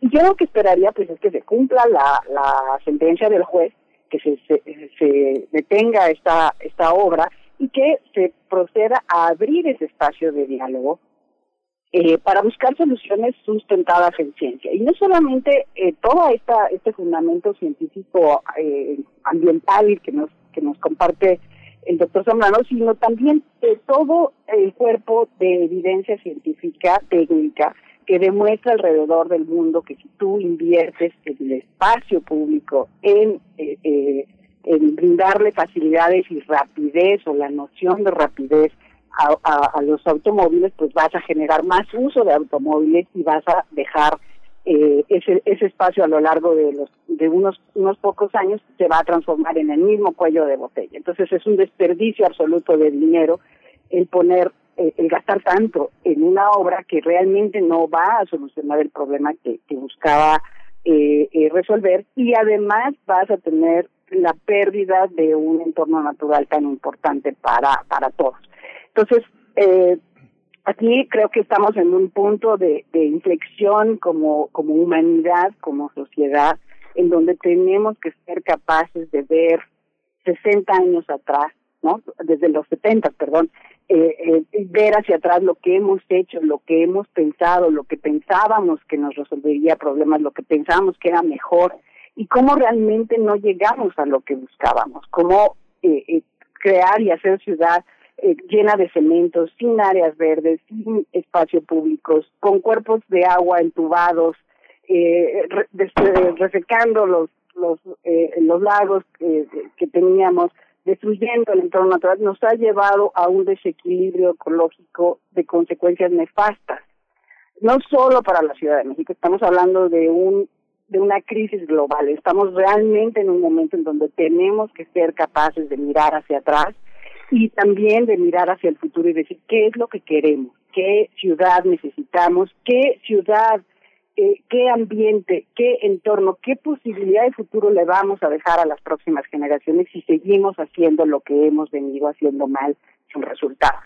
Entonces, eh, días como hoy eh, nos ayudan a poner el dedo sobre ese renglón, por supuesto, lleva a, a reflexiones muy profundas, muchas personas se sienten eh, personalmente agredidas porque porque han invertido mucho para comprar sus automóviles o sienten que se van a quedar sin la posibilidad o la libertad de moverse por la ciudad, pero realmente necesitamos ser capaces de hacer esa reflexión y decir, bueno, ¿qué necesitamos hacer para que el transporte público sea seguro, para que llegue a todos lados, para que las calles eh, sean caminables para todos y que sean seguras y dignas, eh, sean accesibles para todo tipo de persona con cualquier eh, capacidad física o cualquier necesidad de movimiento.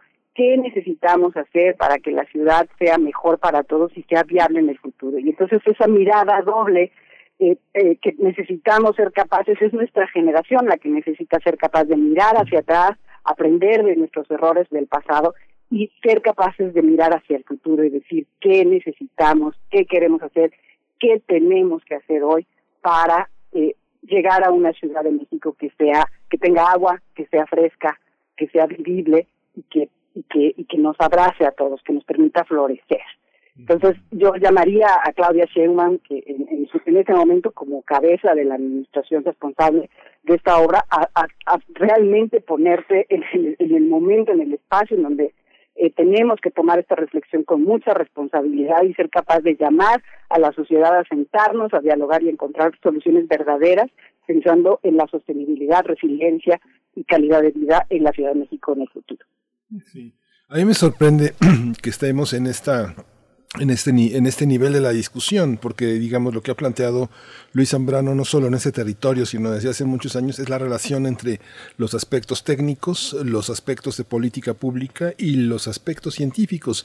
Y la constitución política de la ciudad, con sus alcaldías y sus concejales, tiene la atribución, digamos, si uno piensa, no sé, pienso en este artículo que es muy largo, muy general, ¿verdad? Pero el artículo 122 que marca que la ciudad de la Constitución Política de la Ciudad de México establece las normas para la organización y funcionamiento en un tribunal de justicia administrativa dotado de plena autonomía. ¿No es posible parar esto, Luis, con una decisión de la jefa de gobierno? ¿O son tantos millones de pesos, de dólares que están en juego para la construcción de este, de este puente que no se pueden parar estas obras inmobiliarias eh, pactadas por Mancera? No, sí hay, sí hay muchos mecanismos para ir parando esto, este tipo de, de, de, proyectos, ¿no? O sea, precisamente uno es el que están llevando los distintos grupos este, sociales, como los pueblos originarios, que esos son estos, este, pues, demandas de amparo.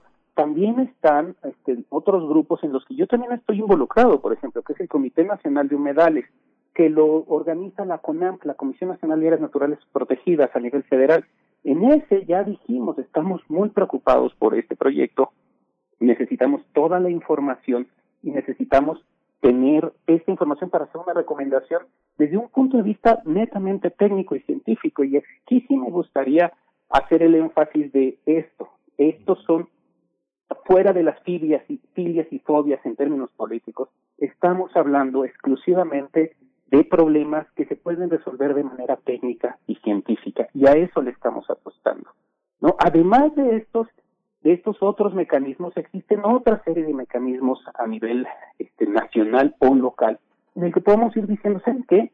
Paremos y reflexionemos. Y yo creo que en este sentido, no solo los mecanismos legales, sino también un poco apelar a llamarle a este gobierno que este gobierno está lleno de científicos y técnicos que hace seis años, algunos de ellos, sobre todo la gente que estaba en la Secretaría de Movilidad, estaban de nuestro lado y estuvieron discutiendo en contra de ese puente que estaba proponiendo Mancera y ahorita son justamente gente de la Secretaría de Movilidad que podría decirle a la jefa de gobierno, oye, ya lo habíamos discutido y esto no es buena idea, ¿no?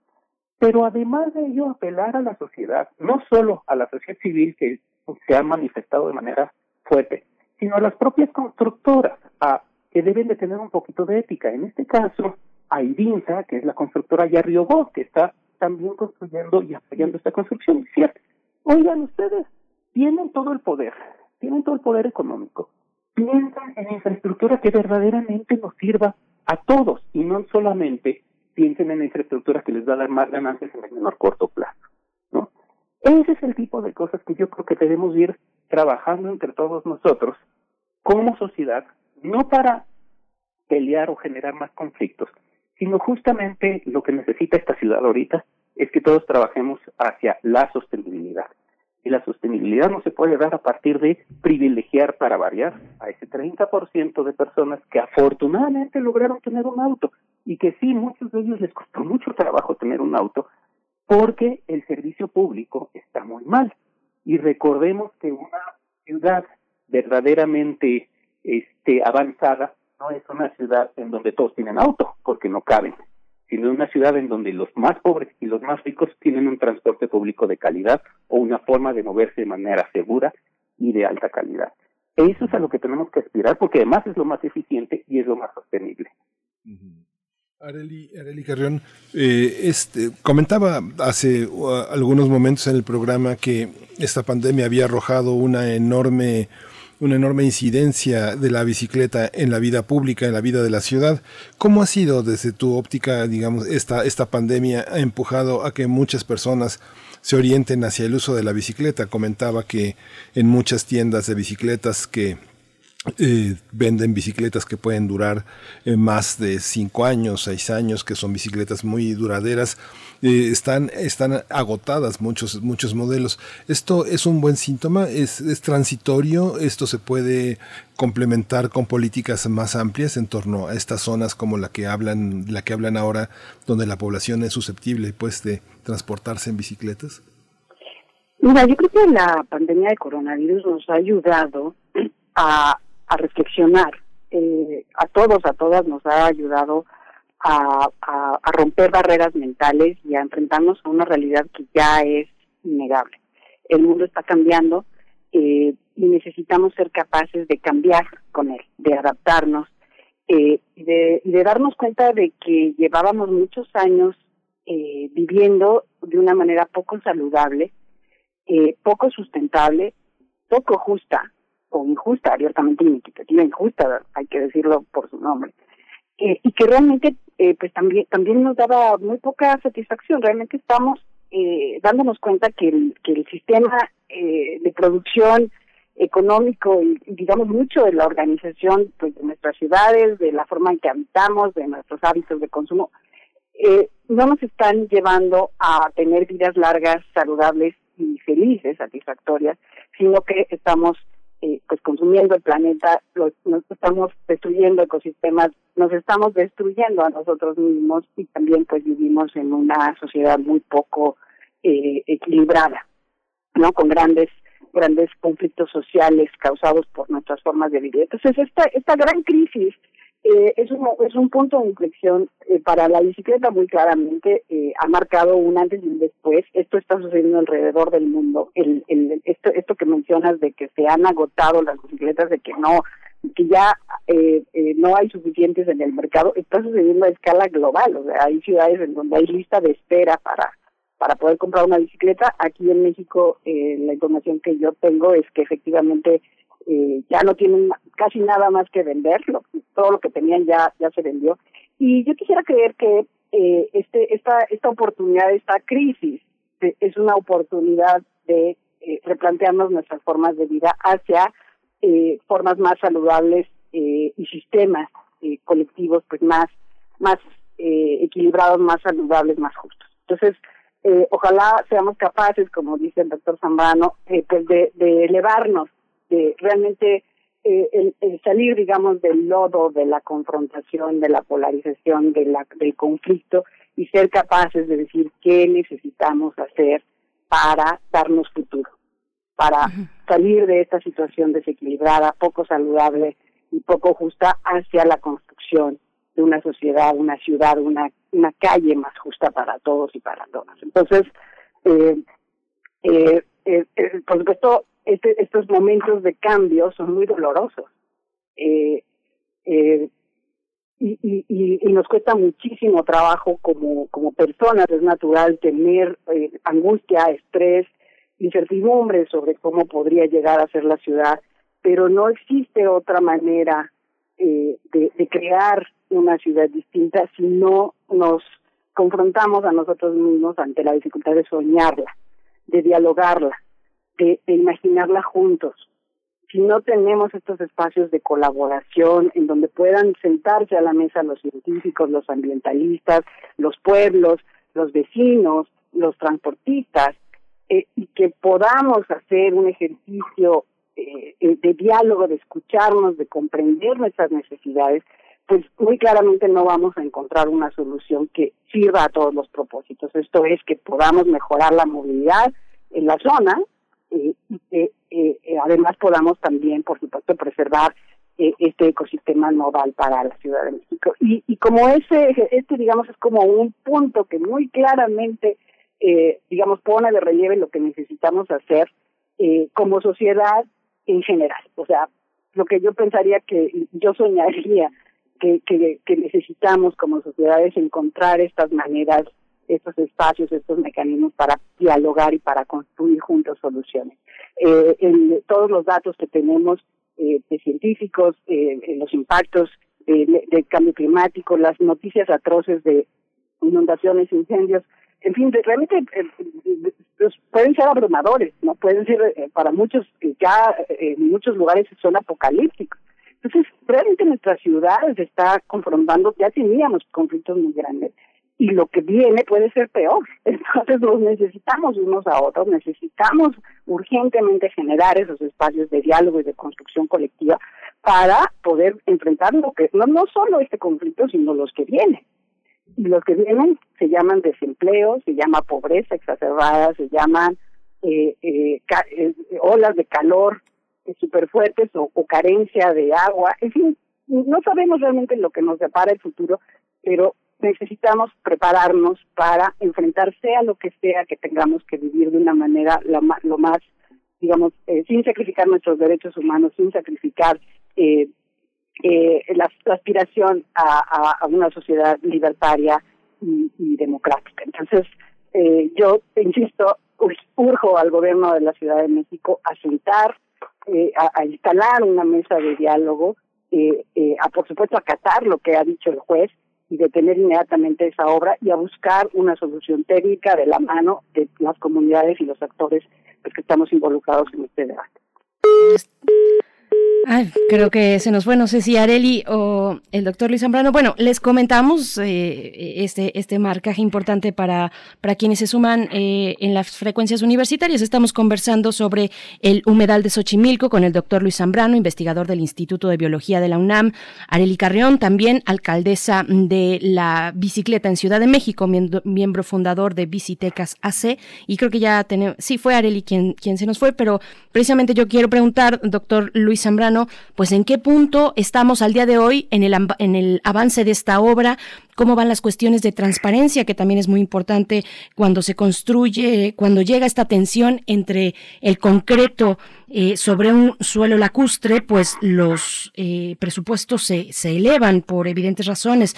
¿Cómo está el avance y qué se espera de las decisiones judiciales para eh, que por momentáneamente están deteniendo la obra, pero qué se espera en, en las próximas semanas, doctor?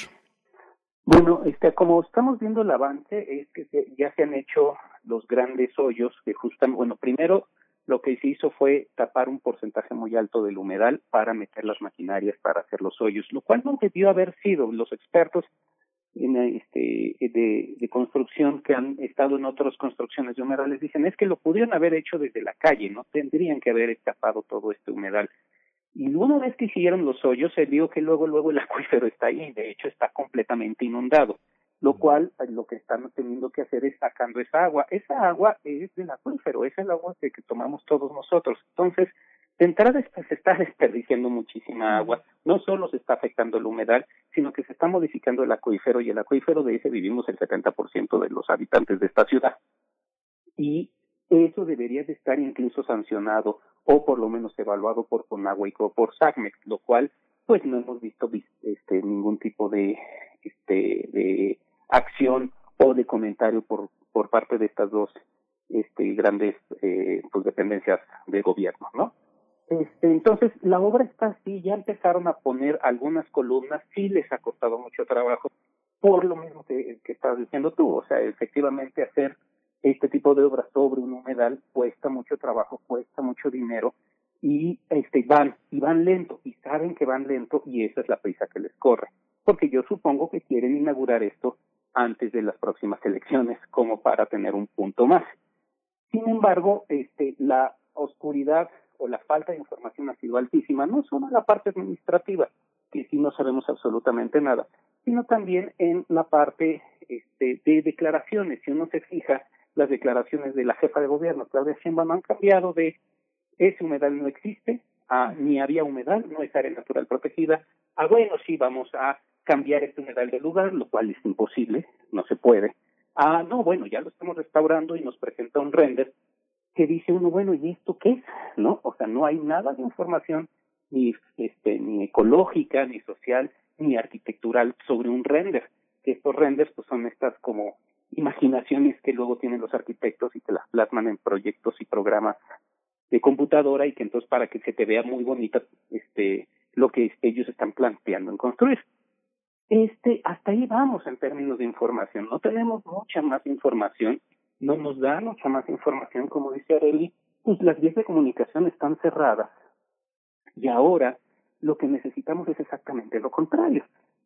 Este, lo que necesitamos es que el gobierno tome ese liderazgo importante para ir hacia la sostenibilidad.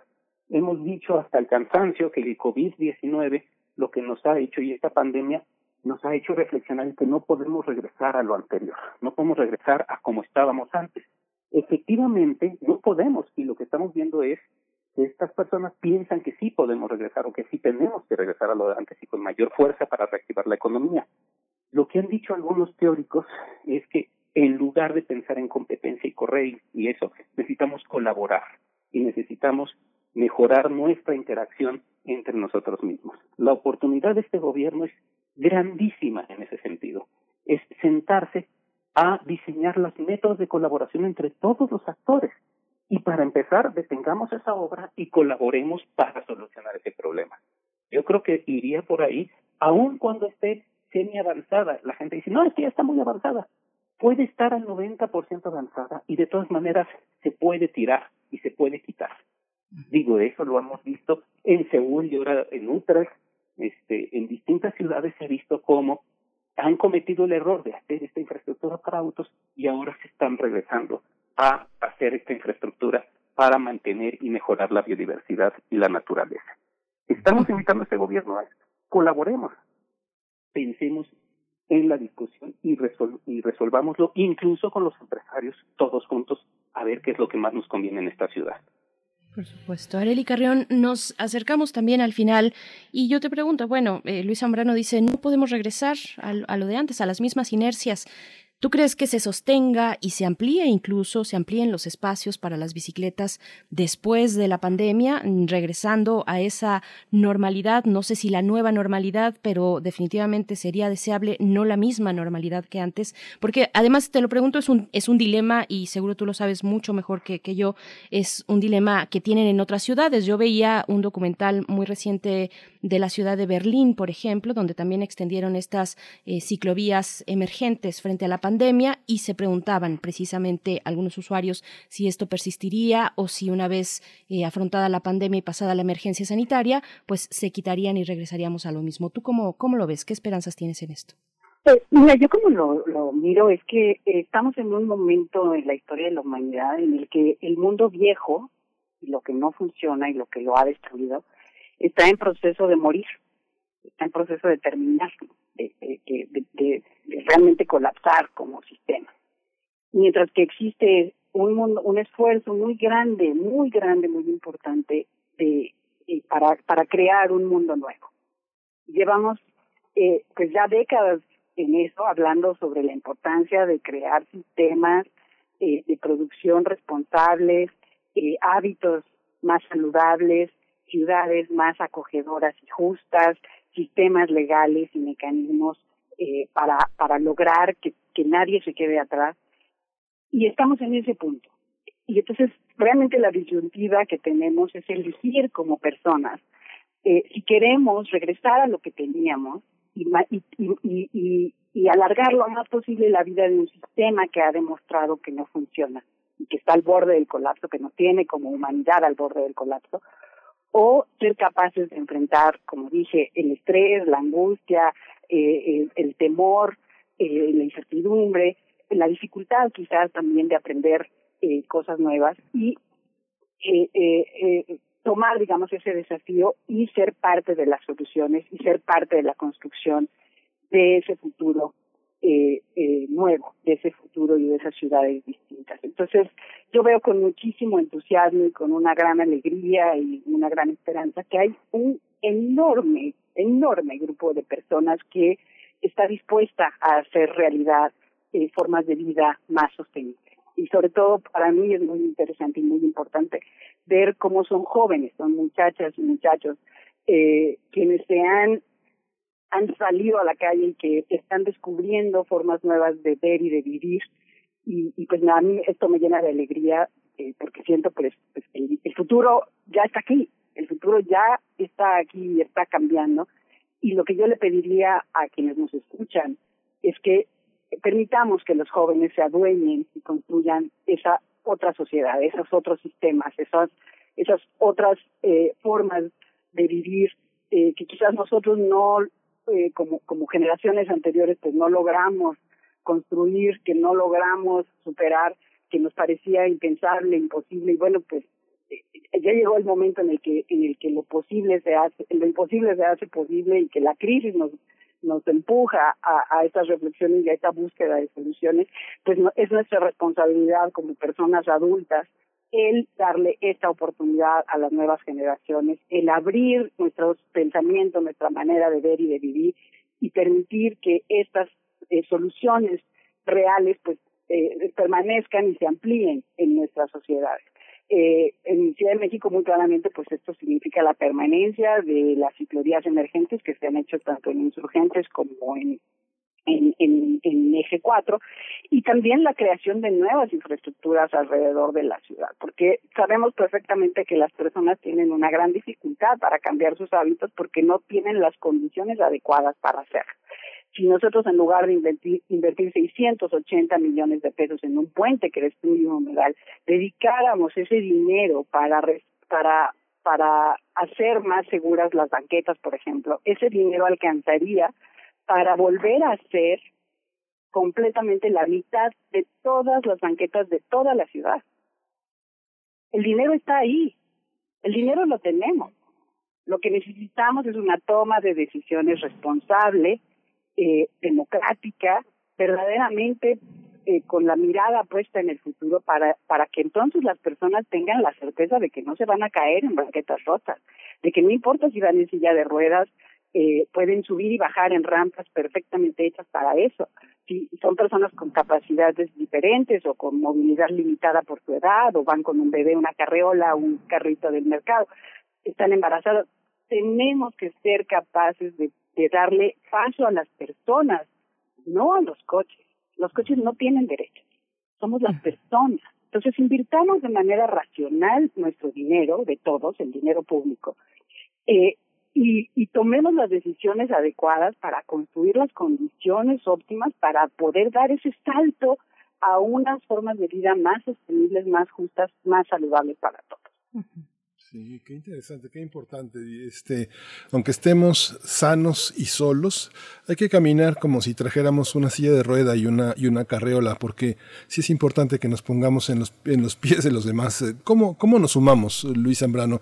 Ya para concluir esta conversación y concluir eh, incluyendo a todas las personas que queremos participar, nuestros radioescuchas, nosotros mismos. Bueno, yo creo que lo primero, y para concluir, muchas gracias además este, por, la entrevista y ha sido muy muy interesante y muy gratificante hablar con ustedes y con Areli. Este, eh, ¿Cómo nos sumamos? Bueno, lo primero es estar atentos. Si uno, aunque viva en Coyoacán o viva en la Miguel Hidalgo o viva en donde viva, este, es muy importante para todos nosotros como ciudadanos lo que está pasando en Xochimilco. Pues no es solo un asunto de la gente de Xochimilco. La destrucción de esta área nos va a afectar a todos. Entonces, lo primero es estar atentos. ¿Cómo va? Ver qué es lo que piensan los jueces, o sea, los distintos jueces a nivel, a distintos niveles. Estar atentos de las noticias. Yo creo que eso es lo primero. Lo segundo es empezar a, a generar nuevas ideas. O sea, lo que dice Adeli tiene toda la razón. Este, tenemos que reempezar y reinventarnos y nos cuesta trabajo porque la tendencia normal de las personas es justamente la contraria, ¿no? Este, es mantenernos en el mismo estado de confort que tenemos. Este, pero ahorita tenemos que reinventarnos y entre más personas tengan más ideas, mejor, incluyendo las empresas. Y yo creo que esto es fundamental también. Las empresas saben, ya se saben el caminito para obtener dinero y recursos de los gobiernos. Bueno, reinvéntense. Ahí hay dinero y el dinero, como dijo Arelis, en lugar de estar haciendo puentes para autos, podemos hacerlo para ciclovías, para banquetas, para infraestructura de transporte público. Lo que tenemos que hacer es repensarnos un poco, incluyéndonos cómo hacer negocios. Entonces, eh, y los académicos, ¿no? O sea, por ejemplo, yo y otros académicos es repensemos cómo estamos generando información y a quién lo estamos generando. Creo que va por ahí por donde tenemos que irnos sumando. La, la lucha, o más bien la discusión, es entre nosotros mismos con nuevos paradigmas y nuevas visiones. Y así ya tenemos que ir platicando. Por supuesto, y bueno, esperamos que este sea un espacio para eso, para esta difusión de ideas, de ideas a veces incluso encontradas. Yo les invito a los dos que eh, revisen si tienen posibilidad las redes sociales. Hay muchos comentarios, desafortunadamente se nos fue ya el tiempo. Muchas gracias, doctor Luis Zambrano, eh, también Areli Carrión por esta conversación. Sigamos atentos a lo que pasa en esta parte de nuestra ciudad, en Xochimilco. Muchas gracias a los dos. Gracias, buenos días. Gracias, buenos días. Muchas gracias. Pues ya estamos, ya son las 10.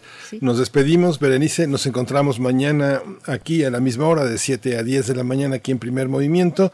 Y bueno, esto fue Primer Movimiento. El mundo desde la universidad. Radio UNAM presentó Primer Movimiento. El mundo desde la universidad. Con Berenice Camacho y Miguel Ángel Quemain en la conducción. Frida Saldívar y Uriel Gámez, producción. Antonio Quijano y Patricia Zavala, noticias. Miriam Trejo y Rodrigo Mota, coordinadores de invitados. Tamara Quirós, redes sociales. Arturo González y Socorro Montes, operación técnica. Y Arlén Cortés, servicio social.